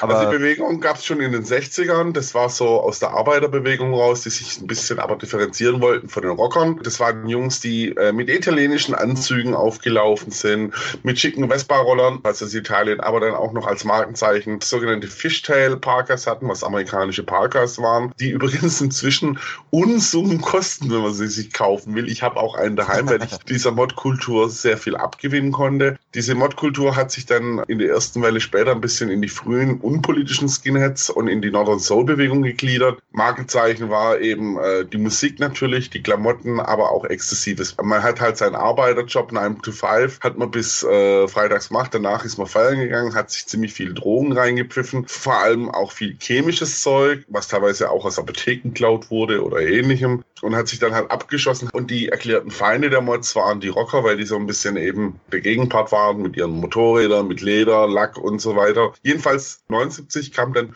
der Film Quadrophenia ins Kino, der tatsächlich auf dem Konzeptalbum beruht. Also die Musik in dem Film ist bis auf ein paar Ausnahmen, die da zeitlich gespielt haben, komplett von The Who. Erzählt die Geschichte von Jimmy, eine Mod, was er erlebt. Ich möchte auch gar nicht zu viel spoilern, aber es ist, es ist ein wahnsinnig gutes Dokument über eine Jugendbewegung, die auch nicht so glamourös wirkt oder verklärt und sagt, ach, guck mal, wie toll. Jimmy ist eigentlich ein ziemliches, ja, wenn man es mal genau nimmt, ein ziemlicher Loser, hat einen scheiß Job, wohnt bei seinen Eltern noch. Der Höhepunkt ist halt diese Mod-Partys, sich mit ein paar Leuten prügeln. Er ist dann unglücklich verliebt, geht dann aufs äh, äh, Mod-Treffen nach Brighton, wo er unter anderem über Ace, der eine Mod-Anführer mit einer absolut abgefahrenen Vespa stolpert, die komplett verchromt war, gespielt von Sting, der da tatsächlich sein Leinwanddebüt hatte. Ja, aber danach kriegt er gar nichts mehr auf die Reihe und der Film hat eigentlich auch ein bisschen offenes, aber für mich trotzdem deprimierendes Ende. Was den Film noch auszeichnet, ist dazu, dass er die zweite Welle der Mods ausgelöst hat, die bis heute übrigens noch nachhalt. Also die Mod-Kultur findet sich tatsächlich in vielen englischen Dingen wieder. Äh, auch viele Musiker waren äh, von der Szenerie geprägt. Und du findest auch heute noch in Deutschland teilweise Mod-Bewegung. Hier in München gibt es zum Beispiel auch eine sehr starke Rollerbewegung, die sich dann äh, ein bisschen auch an, den, an der Mod-Thematik bewirkt. Also auch ein bisschen aufgemotzte Roller mit viel Shishi, mit diesen Parkas. Es ist ein tolles Dokument über eine Jugendbewegung, die jetzt in Deutschland jetzt nicht den riesigsten Bekanntengrad hat, die aber ziemlich kompromisslos ist, sie toll inszeniert ist, ja auch viel von dieser englischen, also ich wollte nicht im England der 60er, 70er aufwachsen, weil es wirklich eine deprimierende Nummer einfach war. Ja, und, und aber auch ein bisschen knallhart abrechnet, wenn sich dann das Idol auf einmal doch als Lakai vom System rausstellt und so weiter. Ein toller Film, der aber für mich nochmal getragen wird von einem unglaublich tollen Soundtrack, der eben von The Who ist. Anschauen. Was soll ich dazu sagen? Ich möchte eigentlich nur nochmal betonen, dass The Who eine der geilsten Bands aller Zeiten ist. Und ja, ich habe das Album hier stehen, den Film habe ich aber tatsächlich bis heute noch nicht gesehen. Äh, das wird sich aber auch noch ändern. Ich meine, ich habe ihn sogar irgendwo. Mir geht's genauso. Ich habe ihn auch noch nicht gesehen. 800.000 Deutsche wollten ihn sehen, Khalil. Also ja, also wie gesagt, er hat eine Welle wieder ausgelöst, wenn man da sich so ein bisschen auch von der Punk-Bewegung ein bisschen distanzieren wollte. Besonders sehenswert ist auch noch Phil Daniels, der äh, Hauptdarsteller, der den Jimmy spielt. Der spielt das wirklich so saugut und dieser Film hat auch einfach ein paar tolle Bilder, die sich bei mir eingebrannt haben in die Netzhaut, vor allem in meine Filmnetzhaut. Äh, wo dieser Jimmy zwischen zwei englischen Gentlemen mit aufgerissenen Augen im Zug sitzt, hart unter Drogen und dazu die Musik von The Who und ja, also wirklich toll.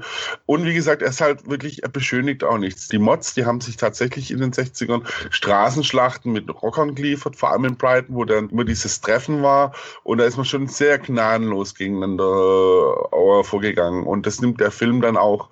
Also er beschönigt da nichts, da wird dann auch mal ein Kumpel, der bei den Rockern ist, zusammengestiefelt und ihm wird geholfen. Toller Film, wirklich. Und ich finde es wirklich eine Perle. Und The Who hatte ja zwei Konzeptalben, die verfilmt worden sind. Das eine ist die Rockopera Tommy, auch sehr sehenswert, aber deutlich zugänglicher ist auf jeden Fall Quadrophenia. Absoluter Sehbefehl von mir. Okay, und ein Platz weiter vorne auf Platz 32 war mit Die durch die Hölle gehen, einer der ganz großen Oscar-Gewinner von 1978. Dominik, du hast ihn erst frisch wieder angeschaut, das Drei-Stunden-Epos. Ja, fast. Ich habe ihn nicht wieder angeschaut, sondern ich habe ihn tatsächlich zum ersten Mal überhaupt gesehen. Oh. Ja, sowas gibt auch mal.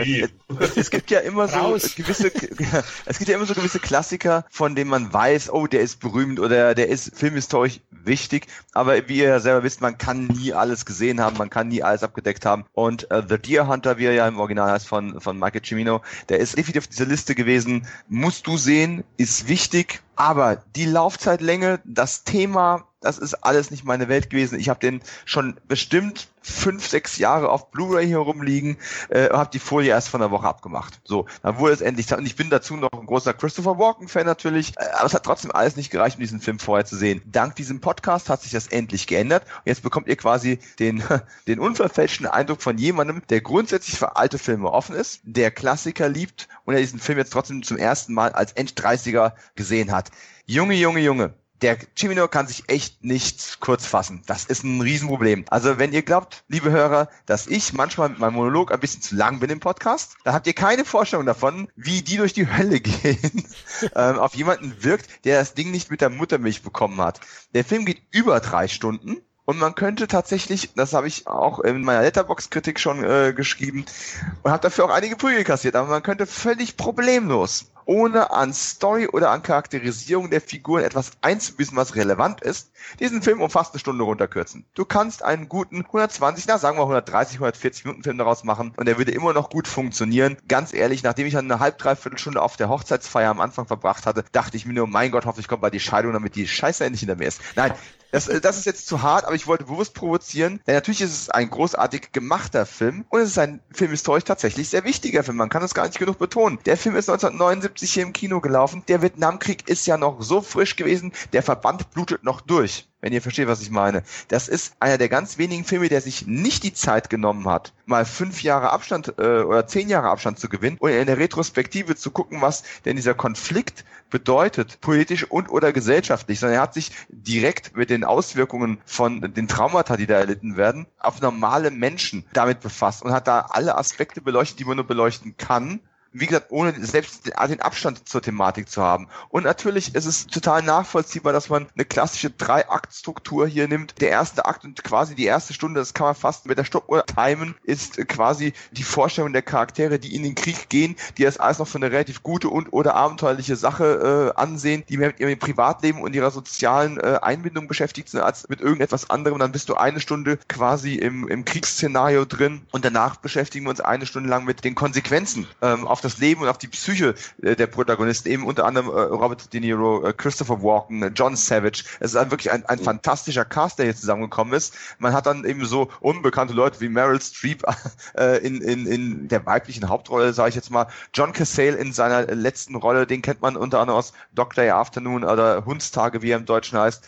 Grandioser Schauspieler, der nie richtig berühmt geworden ist, weil er viel zu jung gestorben ist da ist alles richtig gemacht worden in der Besetzung. Das ist auch wirklich handwerklich hochklassisch. Aber wenn du es damals nicht gesehen hast und dich da frisch in das Thema reinigst, wenn du schon x Filme und oder Dokumentationen zum Thema gesehen hast, muss man in der Retrospektive schon sagen, das Ding ist einfach eine ganze Ecke zu lang. Ich glaube, ich würde mir den noch zwei, dreimal in meinem Leben ansehen, aber ich bin fast sicher, dass ich ein paar Stellen vorspulen würde und oder nebenher an meinem Handy sitze und twittere. Das ist eigentlich schade, weil vom Handwerk her hat dieser Film nicht verdient, dass man auch nur eine Sekunde verpasst dabei. Darf ich, darf ich da was einwerfen? Aber absolut, ich bin fast fertig. Also, also ich bin der Meinung, er hat genau die richtige Länge. Ich halte es auch für wahnsinnig wichtig, diese wahnsinnig langatmige, sie ist langatmig, wo die auf der Jagd sind, diese ewig lange Hochzeit, wo aber so ein bisschen vermittelt wird, so, so der lullt dich dadurch ein bisschen ein, ne? Und dann ja, kommt aber, dieser aber, krasse Schnitt. Du siehst nicht wie bei vielen anderen Soldatenfilmen, so wie sie eingezogen werden und eine Ausbildung haben, sondern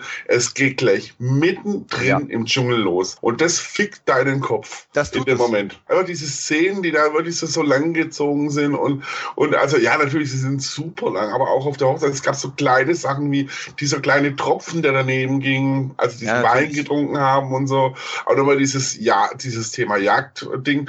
Man muss ja wissen, im Englischen heißt er Deer Hunter und nicht die durch die Hölle gehen. Das ist, finde ich, wirklich gut. Und, und du hast das auch richtig erkannt. Das ist ein klassischer Dreiakter eigentlich. Und von daher hat er für mich genau die richtige Länge. Es ist kein Film, wobei das ist kein Film von Camino, den ich mir mal Sonntagnachmittags gemütlich anschaue. Das Ding musst du wirklich alle zwei, drei, vier Jubeljahre kannst du dir mal wirklich ganz ruhig anschauen, aber danach bist du platt. Ja, ich hatte tatsächlich meine Initialzündung bei dieser Erstsichtung war tatsächlich gewesen, okay, Christopher Walken tanzt alles gut. Den Film muss man mögen. Der Film hat schon gewonnen. Und dann dachte ich aber, 20 Minuten später tanzen die immer noch alle. Ah, ne, ist und von der Filmhistorie auch her ist ja auch spannend zu sehen, äh, dass ja Camino äh, sich da auch gegenüber dem Studio ziemlich durchsetzen musste. Auf der anderen Seite das Studio dann auf ein paar Sachen bestanden hat, die Camino eigentlich nicht im Film drin haben wollte, wie Russisch Roulette. Mhm. War meines Wissens so, dass das Camino gar nicht drin haben wollte, das Studio aber darauf bestanden hat. Aber kongenial besetzt, toller Film, der wirklich auch das Prädikat Meisterwerk verdient hat. Es ist auf jeden Fall ein Film, der wichtig und meisterlich genug gemacht ist, dass man ihn ja als Cineast gesehen haben muss. Das behaupte ich jetzt auch einfach mal so, obwohl ich wirklich sage, ah, das Ding zieht sich und es hätte mein Verstand auch, wie du so schön gesagt hast, penetriert, wenn wir etwas schneller in die Kriegsszenarien geworfen worden wären. Denn jetzt kommt ja das Witzige an der ganzen Stelle. Sind wir erstmal in Vietnam, hast du etliche Zeitsprünge innerhalb der Zeit, die sie dort verbringen, wo du dich dann dauernd fragst, was ist denn jetzt dazwischen passiert? Da fehlt eigentlich sogar noch was. Ja, cleveren Zug von ihm. Ja, ich habe gerade die Tage dann eben mit einem Freund von mir diskutiert, der auch deiner Ansicht war, nein, ich brauche diesen Kontext, ich, ich möchte diese Figuren so kennenlernen, ich möchte die Banalität ihres Lebens auch ein bisschen äh, erforschen können, bla bla. Und der hat auch gesagt, ja, jetzt, ich hätte noch viel mehr davon sehen wollen, auch viel mehr von diesem ersten Akt, noch viel mehr aus dem Kriegsszenario. Dann sage ich, ja, mein Lieber, aber das nennt man dann Miniserie. Im Kino komm bitte irgendwann auf den Punkt. Mal eine Frage zwischendrin. Hast du Heaven's Gate jemals von ihm gesehen, die Langfassung? Äh, ja. Also wenn, wenn, du den für langatmig hältst, dann schau dir Heaven's Gate die Langfassung aber, aber, aber der Punkt ist, Heaven's Gate komme ich thematisch leichter ran als an Vietnamkrieg. Das ist vielleicht, das, ja. ist vielleicht das Problem dabei. Aber ich finde, Seminos Filme sind generell zu lang. Da bin ich schon ein bisschen Dominiks Meinung. Ich hätte das auch nicht unbedingt gebraucht, dass er das so ausufernd ausspielt. Ich finde es auch ein hervorragender Film. Der Cast ist Wahnsinn, ist brillant. Äh, der Film ist unglaublich wichtig. Äh, er war ja auch einer der ersten großen Titel, die den Vietnamkrieg filmisch aufgearbeitet haben. Es gab ja einen vorher schon. Khalil, du hast letzten 78 hast du vorgestellt. Boys of Company C, ne? Ja, es gab, es gab schon B-Movies, wo so ein bisschen in die Richtung gegangen sind. Aber es gab ja zwei Filme in dem Jahr, wohlgemerkt, die auch nicht unterschiedlicher sein könnten, finde ich. Das stimmt, ja. Und die durch die Hölle gehen, hat er auch bei den Oscars dann heftig abgeräumt. Insgesamt hat er fünf Oscars eingestrichen, unter anderem auch bester Film und beste Regie. War für insgesamt neun Goldmänner nominiert. Bei der Berlinale hat er abgeräumt. Also der wurde natürlich mit Awards überschüttet und gefeiert. Trotzdem für mich auch ein etwas schwer zugänglicher Film, der es wahrscheinlich der heutigen Generation sehr schwer macht. Ich glaube, der Film verliert, kann zumindest recht schnell sein Publikum verlieren. In der ersten Stunde. Aus heutiger Sicht trotzdem unglaublich wichtig, wenn man sich mit Film befasst und generell dann auch einen Kontext setzen will zu der damaligen Zeit. Und vor allem zu dem anderen Film, den Kalli später noch vorstellen wird, muss man den schon gesehen haben. Und das deutsche Publikum war doch auch recht angetan, wobei den anderen Titel, der den Khalil vorstellt, sage ich es nochmal, der befindet sich viel weiter vorne als Deer Hunter, aber Deer Hunter war mit 800.000 Besuchern auch ganz gut besucht. Der nächste Film, den ich vorstelle, der geht in eine andere Richtung, aber ist ein regelrechter Kultfilm für meine Generation. Denn neben Warriors ist Wanderers das große Gangfilm-Ding schlechthin. Platz 29 in Deutschland, eine Million Besucher hier und ich liebe ihn. Genauso wie Warriors, zu dem kommen wir dann auch noch, aber ich stelle jetzt erstmal diesen Film vor. Der basiert auf dem Roman von Richard Price, der 1975 erschienen ist, also gar nicht so weit voraus und handelt von den Mitgliedern einer New Yorker Italo-Gang, The Wanderers, und deren Abenteuer. Dabei bekommen es die Jungs mit Rassismus, Gewalt und auch ihren Hormonen zu tun. Also ich würde sagen, es ist so eine Mischung aus Eis am Stiel, West Side Story und sogar ein bisschen der Pate. Und die Körperfresser kommen. Und die Körperfresser kommen. Ja, genau, die Ducky Boys. Ich weiß schon, ja. auf was du hinaus willst. Und das nicht von ungefähr, denn Phil Kaufman, der Regisseur von Wanderers, hat ja auch die Körperfresser kommen gemacht. Und ich finde schon, da sieht man so die tonale Gleichheit der beiden Titel bei der Inszenierung der Ducky Boys. Ja, der Film lebt unglaublich von seiner Atmosphäre, von den Darstellern auch, von einem fantastischen 60er Jahre Soundtrack, den man jederzeit kaufen kann, also auch heute noch. Tolle Songs drauf, unter anderem eben auch The Wanderers. Richtig große Stars sind nicht viele geworden von den Darstellern. Ich glaube, heute würde man höchstens noch Karen Blake kennen und Ken Wall, die beide dann noch den ein oder anderen Erfolg hatten, aber auch keine Superstars geworden sind. Nee, wobei bei Ken Wall ist es echt schade, er hat echt ein paar guten Sachen noch mitgespielt. Der war auch bei äh, The Bronx ja mit dabei, oder? Ja, richtig. Bei The Bronx dann der Söldner von Klickenhaus und auch, er hat sogar, glaube ich, im TV einige Awards bekommen für Kampf gegen die Mafia. So hieß zumindest die Serie hier in Deutschland. Was ich toll finde an dem Film ist einfach auch, wie sie mit den ganzen Themen auch umgehen und die einzelnen Gangs auch erklären. Na, es gibt ja hier die Glatzen, es gibt die Del Bombas, das sind die Afroamerikaner, es gibt die Wongs, das sind die Asiaten und es gibt eben die furchteinflößenden Duggy Boys, die tonal vielleicht nicht so ganz reinpassen, aber sie sind zumindest sehr, sehr angsteinflößend. Die Gangs sind dabei alle herrlich überzeichnet dargestellt, das muss man schon wissen, aber trotzdem schafft es eben für Kaufmann auch dem Geschehen so einen sozialkritischen Unterton zu verleihen. Und dem Film auch mit eingestreuten Drama-Elementen geerdet wirken zu lassen. Wie findest du es, Kalle? Es ist schon überzeichnet auch, aber er findet auch immer den richtigen Ton. Er ist ein bisschen comichaft natürlich. Ja, genau.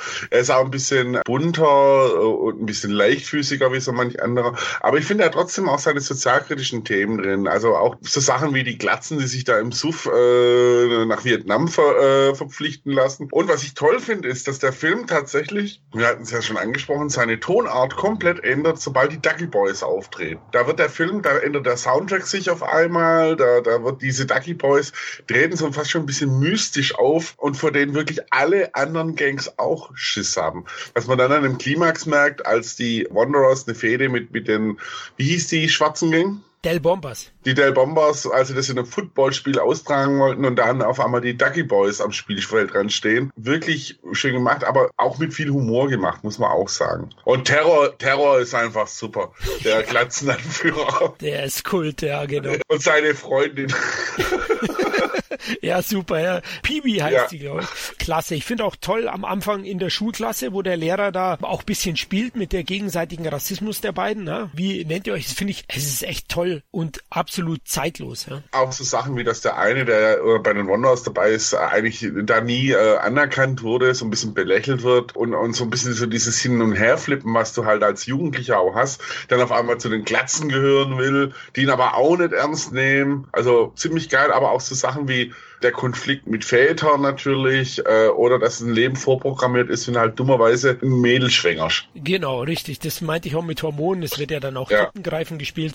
Das ja. ist so ein bisschen so äh, in Richtung Eis am Stiel natürlich, ein bisschen zotig auch, aber die Charaktere gehen alle ans Herz und äh, sind vielschichtiger als anfänglich gedacht. Na, es bekommt jeder so seine Geschichte, du hast es auch erwähnt. Na, der eine Vater, der zur Gewalt neigt und seinen Sohn auch unterdrückt. Charles Atlas, Bodybuilder. Ja, genau, dann eben die Mutter, die Alkoholikerin ist. Das wird auch alles thematisiert und finde ich auch wichtig. Und der Film beeindruckt mich heute noch. Natürlich ist es ein bisschen Zeitgeist-Ding auch. Alle Schauspieler überzeugen nicht voll. Es gibt den einen oder anderen, der so leicht zum Overacting neigt, finde ich, in der einen oder anderen Szene. Aber das sind, sind Kleinigkeiten. Und was mir aufgefallen ist bei der Zehntsichtung wahrscheinlich, dass die ein oder anderen Nebencharaktere plötzlich spurlos verschwinden. Ne? Also, die, also man, man kann es nicht so genau erklären, wo sind die jetzt hin, als ob da ein bisschen was fehlen würde. Das ist mir auch aufgefallen. Die Dagi Boys übrigens, liebe Hörer, das sind die Iren, oder? Ich glaube, das ist eine irische Gang gewesen. Äh, keine Ahnung, sie könnten auch direkt aus der Hölle gekommen sein, so wie die aufgetreten sind. Oder aus äh, Assault, ja. was ich auch toll fand, war diese Szene, ich liebe einfach, wenn Filme auch wirklich gute bleibende Szenen haben, wo eben diese Dagi Boys auftreten, auf dem äh, uns diese Schlägerei gibt mit dieser mit dieser äh, Musik von den Ducky Boys, diese seltsam sphärischen Klänge und die Musik dann auf einmal aber zu einem Rock'n'Roll wird, als man sieht, dass da ein bisschen die anderen Gangs, die sich dann, ich glaube, das kann man schon spoilern, oder? Ja, würde ich schon sagen. Ja. Die, die sich da gegen die Dudley Boys verbünden, was auch eine geile Szene ist, wie die Wongs äh, dann auch noch auf den Platz kommen und so. Ja, wie sich die Musik, die Tonart auf einmal ändert, wo du denkst, jetzt läuft's geil, super cool. Und dann kommt diese fiese Szene mit diesem Vater. Oh ja, stimmt. Ja, genau. Das ist nochmal so ein richtiger Magenschwinger. Ja, du merkst auch, dass ich finde, was der Film gut einfällt, ist, dass so die Ende 60er Zeit so eine Aufbruchszeit war. Äh, man hat sich gegen die Eltern gestemmt, man, man, man ist, wenn es blöd gelaufen ist, äh, nach Vietnam gekommen. Äh, der äh, Kleine und dieser Muskelberg, die verschwinden ja dann auch, also die, die hauen ja dann auch irgendwo ab. Also toller Film einfach. Ja, also ich, ich liebe ihn auch. Es ist ein herrlicher Mix, der zugleich sozialkritisch, ausgelassen, melancholisch, düster und vor allem aber auch immer unterhaltsam bleibt. Absolut. Und der durch den Director's Cut aber echt nochmal gewinnt, ne? Oh, stimmt. Da sind wir beide ziemlich gebrandmarkt, ne? Marketing-Tape.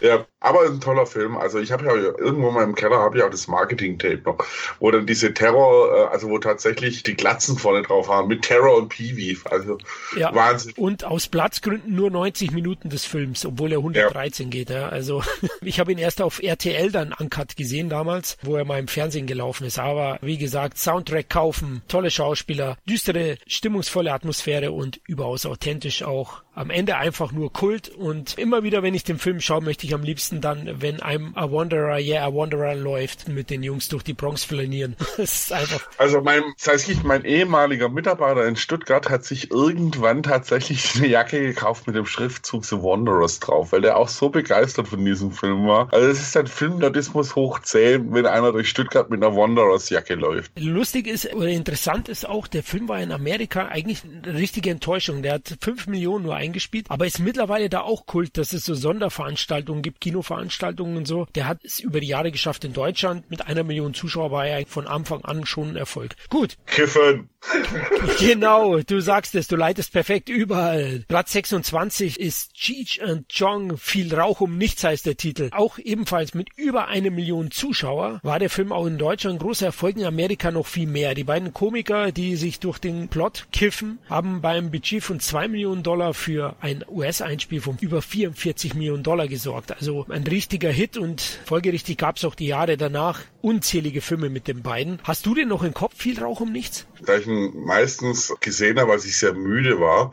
Äh, ja, also so, ich meine, die Handlung ist, die kann man eigentlich haken. Der Film definiert sich halt wirklich dadurch, dass die Jungs, also was auch sehr, also die Ex-Ausläufer der Hippie-Generation sind, sich halt durch diesen Film kiffen oder auch gern mal LSD einbauen und so. Das Ganze erzählt dann auch, versucht irgendwo eine Geschichte zu erzählen, aber der Film lebt einfach so, ja, von diesem Kiffer-Duo, was ja auch als Stand-Up-Comedians dann äh, äh, durch die Gegend gezogen sind. Ja, es ist einfach so eine nette, ohne große Tiefe Kifferkomödie, die natürlich vor allem unter den Freunden von der Blüten und Gräser viel Kultstatus genießt. Genau, aber da gab es anscheinend ziemlich viele in Deutschland und Amerika zu der Zeit. Aber ja, da gab es auch viele schlechte dann irgendwann. Ja. Also äh, es ist natürlich so, dass das Ganze schon ein bisschen auch so eine Antithese zu, zu vielen anderen Sachen war, weil ich meine, es war alles relativ harmlos. Die haben halt ihre Drogen genommen, haben sich ein bisschen durch das äh, ja so durchlaveriert, was natürlich zu dieser Zeit nimmer unbedingt so, also da hatte für mich die Hippie-Ära schon lange eigentlich an ihrer Unschuld verloren. Das würde ich so unterschreiben sogar. Im Endeffekt ist es so ein bisschen so Road-Movie-artig. Ne? Die beiden, die, die fahren ja durch Amerika dann bis an die Grenze von Mexiko, ja. äh, verdienen sich so ein bisschen als Drogenkuriere ihr Geld, aber naja, das meiste verbraten sie ja selbst. Als geil ist auch, dass der Film bis 2013 eine 18er Freigabe hatte. Und jetzt aber ab, ab 12 freigegeben ist. Ja, also alles klar. Okay, die Wahrheit liegt wahrscheinlich wieder in der Mitte, oder? Ab 16 wäre wahrscheinlich. Ja, der ist schon harmlos. Aber okay. wie gesagt, er hat halt einen irrsinnigen Wulst von Filmen nach sich gezogen. Der zweite Teil, also der äh, noch mehr Rauchen überhaupt nichts, den fand ich dann auch noch ganz witzig, auch wenn der schon wirklich abstruse Szenen drin hatte. Aber danach wurd's, also ging es immer mehr in Bach runter. Das, das, äh, ich meine, heute taucht ja Cheech Martin ist ja dann immer wieder in ein paar Filmen aufgetaucht. Spontan denke ich natürlich als Doorman bei äh, From Dust Till Dawn. Ja, es ist schon so eine Blaming-Gestalt, aber es ist halt kein Film, wo ich jetzt sage, das ist jetzt ein Klassiker, der in ein Regal gehört. Ja, würde ich auch sagen. Also Tommy Jong, um den ist es ja dann später äh, ruhig geworden, schneller ruhig. Cheech Marin, du hast recht, war dann doch noch immer wieder aktiv in gewissen Filmen. Born in East LA gab es da, glaube ich, eine Komödie aus den 80ern auch, die ich gesehen habe und eben kleinere Auftritte. Aber er war schon erwähnenswert, deswegen wollten wir ihn euch kurz nahe bringen, weil er doch, ja, diese Stoner-Movies auch in Deutschland bekannt gemacht hat und da gab es echt unzählige Nachfolger. Nicht nur eben mit den beiden, sondern auch andere. Und somit haben sie der Kifferkomödie in gewisser Weise zum Durchbruch verholfen in hiesigen Gefilden. Gut, jetzt sind wir mit die Kiffer fertig. Wie wollen wir weitermachen? Ich würde mal sagen, wenn ich auf die Uhr schaue, mit einer Pause. Gute Idee. Äh, die Kinoplatzierungen, wie ursprünglich mal anvisiert, haben wir auch relativ durch. Und ganz ehrlich, ich kann es nur immer wieder betonen, als wir angefangen haben mit dem Filmjahr 79, als ich mal so die Charts geschaut habe, ich hätte nicht gedacht, dass da so viel drin hängt auf den ersten Blick. Aber die Vielfalt und die Masse an Titeln ist schon ziemlich heftig. Und wir haben ja noch nicht mal die Spitze des berühmten Eisberges erreicht. Da kommen ja noch vier Alien-Filme in den, in den Top Ten alleine. Ja, hat jetzt gar keine auf der Kette wahrscheinlich, wird mal schnell anfangen nachzurechnen. Aber ja, vier. Das ist ein Hammer. Und ja, eine ganz persönliche Kinoerfahrung muss ich dann auch noch leider loswerden. Da wird der Dominik dann fast mal emotional. Und das bei einem Horrortitel. ähm, aber all das und noch viel mehr würde ich doch mal sagen, hört ihr dann im zweiten Teil. Richtig, genau. Auch die wandelnden Toten hatten wir noch nicht. Die werden auch noch vertreten sein. Und meine Verwandtschaft ist nicht gemeint, ne? Ist nur, ist klar. also ihr dürft euch wirklich über tolle Titel freuen, denn wie zu Beginn schon gesagt, das Filmjahr 79 hat echt ein tolles Portfolio an Filme gehabt, deswegen wollten wir es eben auch auf zwei Teile aufteilen, um dem ganzen Jahr auch wirklich gerecht werden zu können. Ja, es, es gibt ja immer wieder sehr geschätzte Hörer, die dann sagen, ja, der Podcast kann auch gerne vier Stunden gehen. Da bin ich grundsätzlich mit dabei, aber wir wollen ja auch das Energielevel hochhalten und wollen auch, dass alle was davon haben. Also schön, gut verdauliche Portionen. Das ist auch besser für die Figur. und dann ähm, ja, im zweiten Teil wird es nicht weniger spannend, ne? Richtig. Also Platz 25 bis 1 werden wir in Teil 2 betrachten. Freut euch auf echte Granaten, liebe Hörer, und Rohrkrepierer. ja, da sind auch so ein paar durchaus noch fragwürdige Titel mit dabei und so ein paar Filme, die ich mir für meine, wie nennt man das, Honorable Mentions noch aufheben möchte. Das, ähm, das wird auch noch lustig. Aber wir teasern schon wieder viel zu viel an. Apropos anteasern, bei der Gelegenheit nochmal sehr gerne die Einladung. Noch mehr von uns, falls euch diese, äh, wie viel waren es jetzt, zwei Stunden nicht gereicht haben, monatlichen Bonus-Content kriegt ihr natürlich wie gewohnt exklusiv für unsere wunderbare, kleine, aber feine Community auf Patreon. Patreon.com slash Cine Entertainment Talk. Da findet ihr all die Goodies, die wir, die wir nicht im öffentlichen Feed haben, die zu spektakulär und zu skandalös sind für den öffentlichen Feed. Das ist alles auf patreon.com. Und ansonsten, ja, kriegt man uns ja überall, ne? Auf Letterboxd. Florian, du bist mit deinem Echtnamen da, richtig? Und richtig. Dominik, ja, Dominik Stark auch. Ansonsten gerne Twitter, Instagram, Facebook, MySpace, ach nee, das gibt's ja nicht mehr. YouTube. YouTube, richtig. Wir sind ja quasi überall, ja. Das soll jetzt gar nicht so gruselig klingen, wie es vielleicht klang, aber wir freuen uns immer von euch zu hören. Vor allem natürlich mit positivem Feedback und mit eigenen Erfahrungen zu den Filmen, die wir besprochen haben. Lasst uns hören, was ihr über die durch die Hölle gehen und andere Klassiker so denkt. Zu lang, zu kurz, was weiß ich. Wir wissen auch nicht alles. Und äh, dann bis bald. Macht's gut, bis zum nächsten Mal. Ciao. Ciao. Sin Entertainment Talk, der Podcast des Entertainment Blogs. Der Fan Talk über Filme und Serien.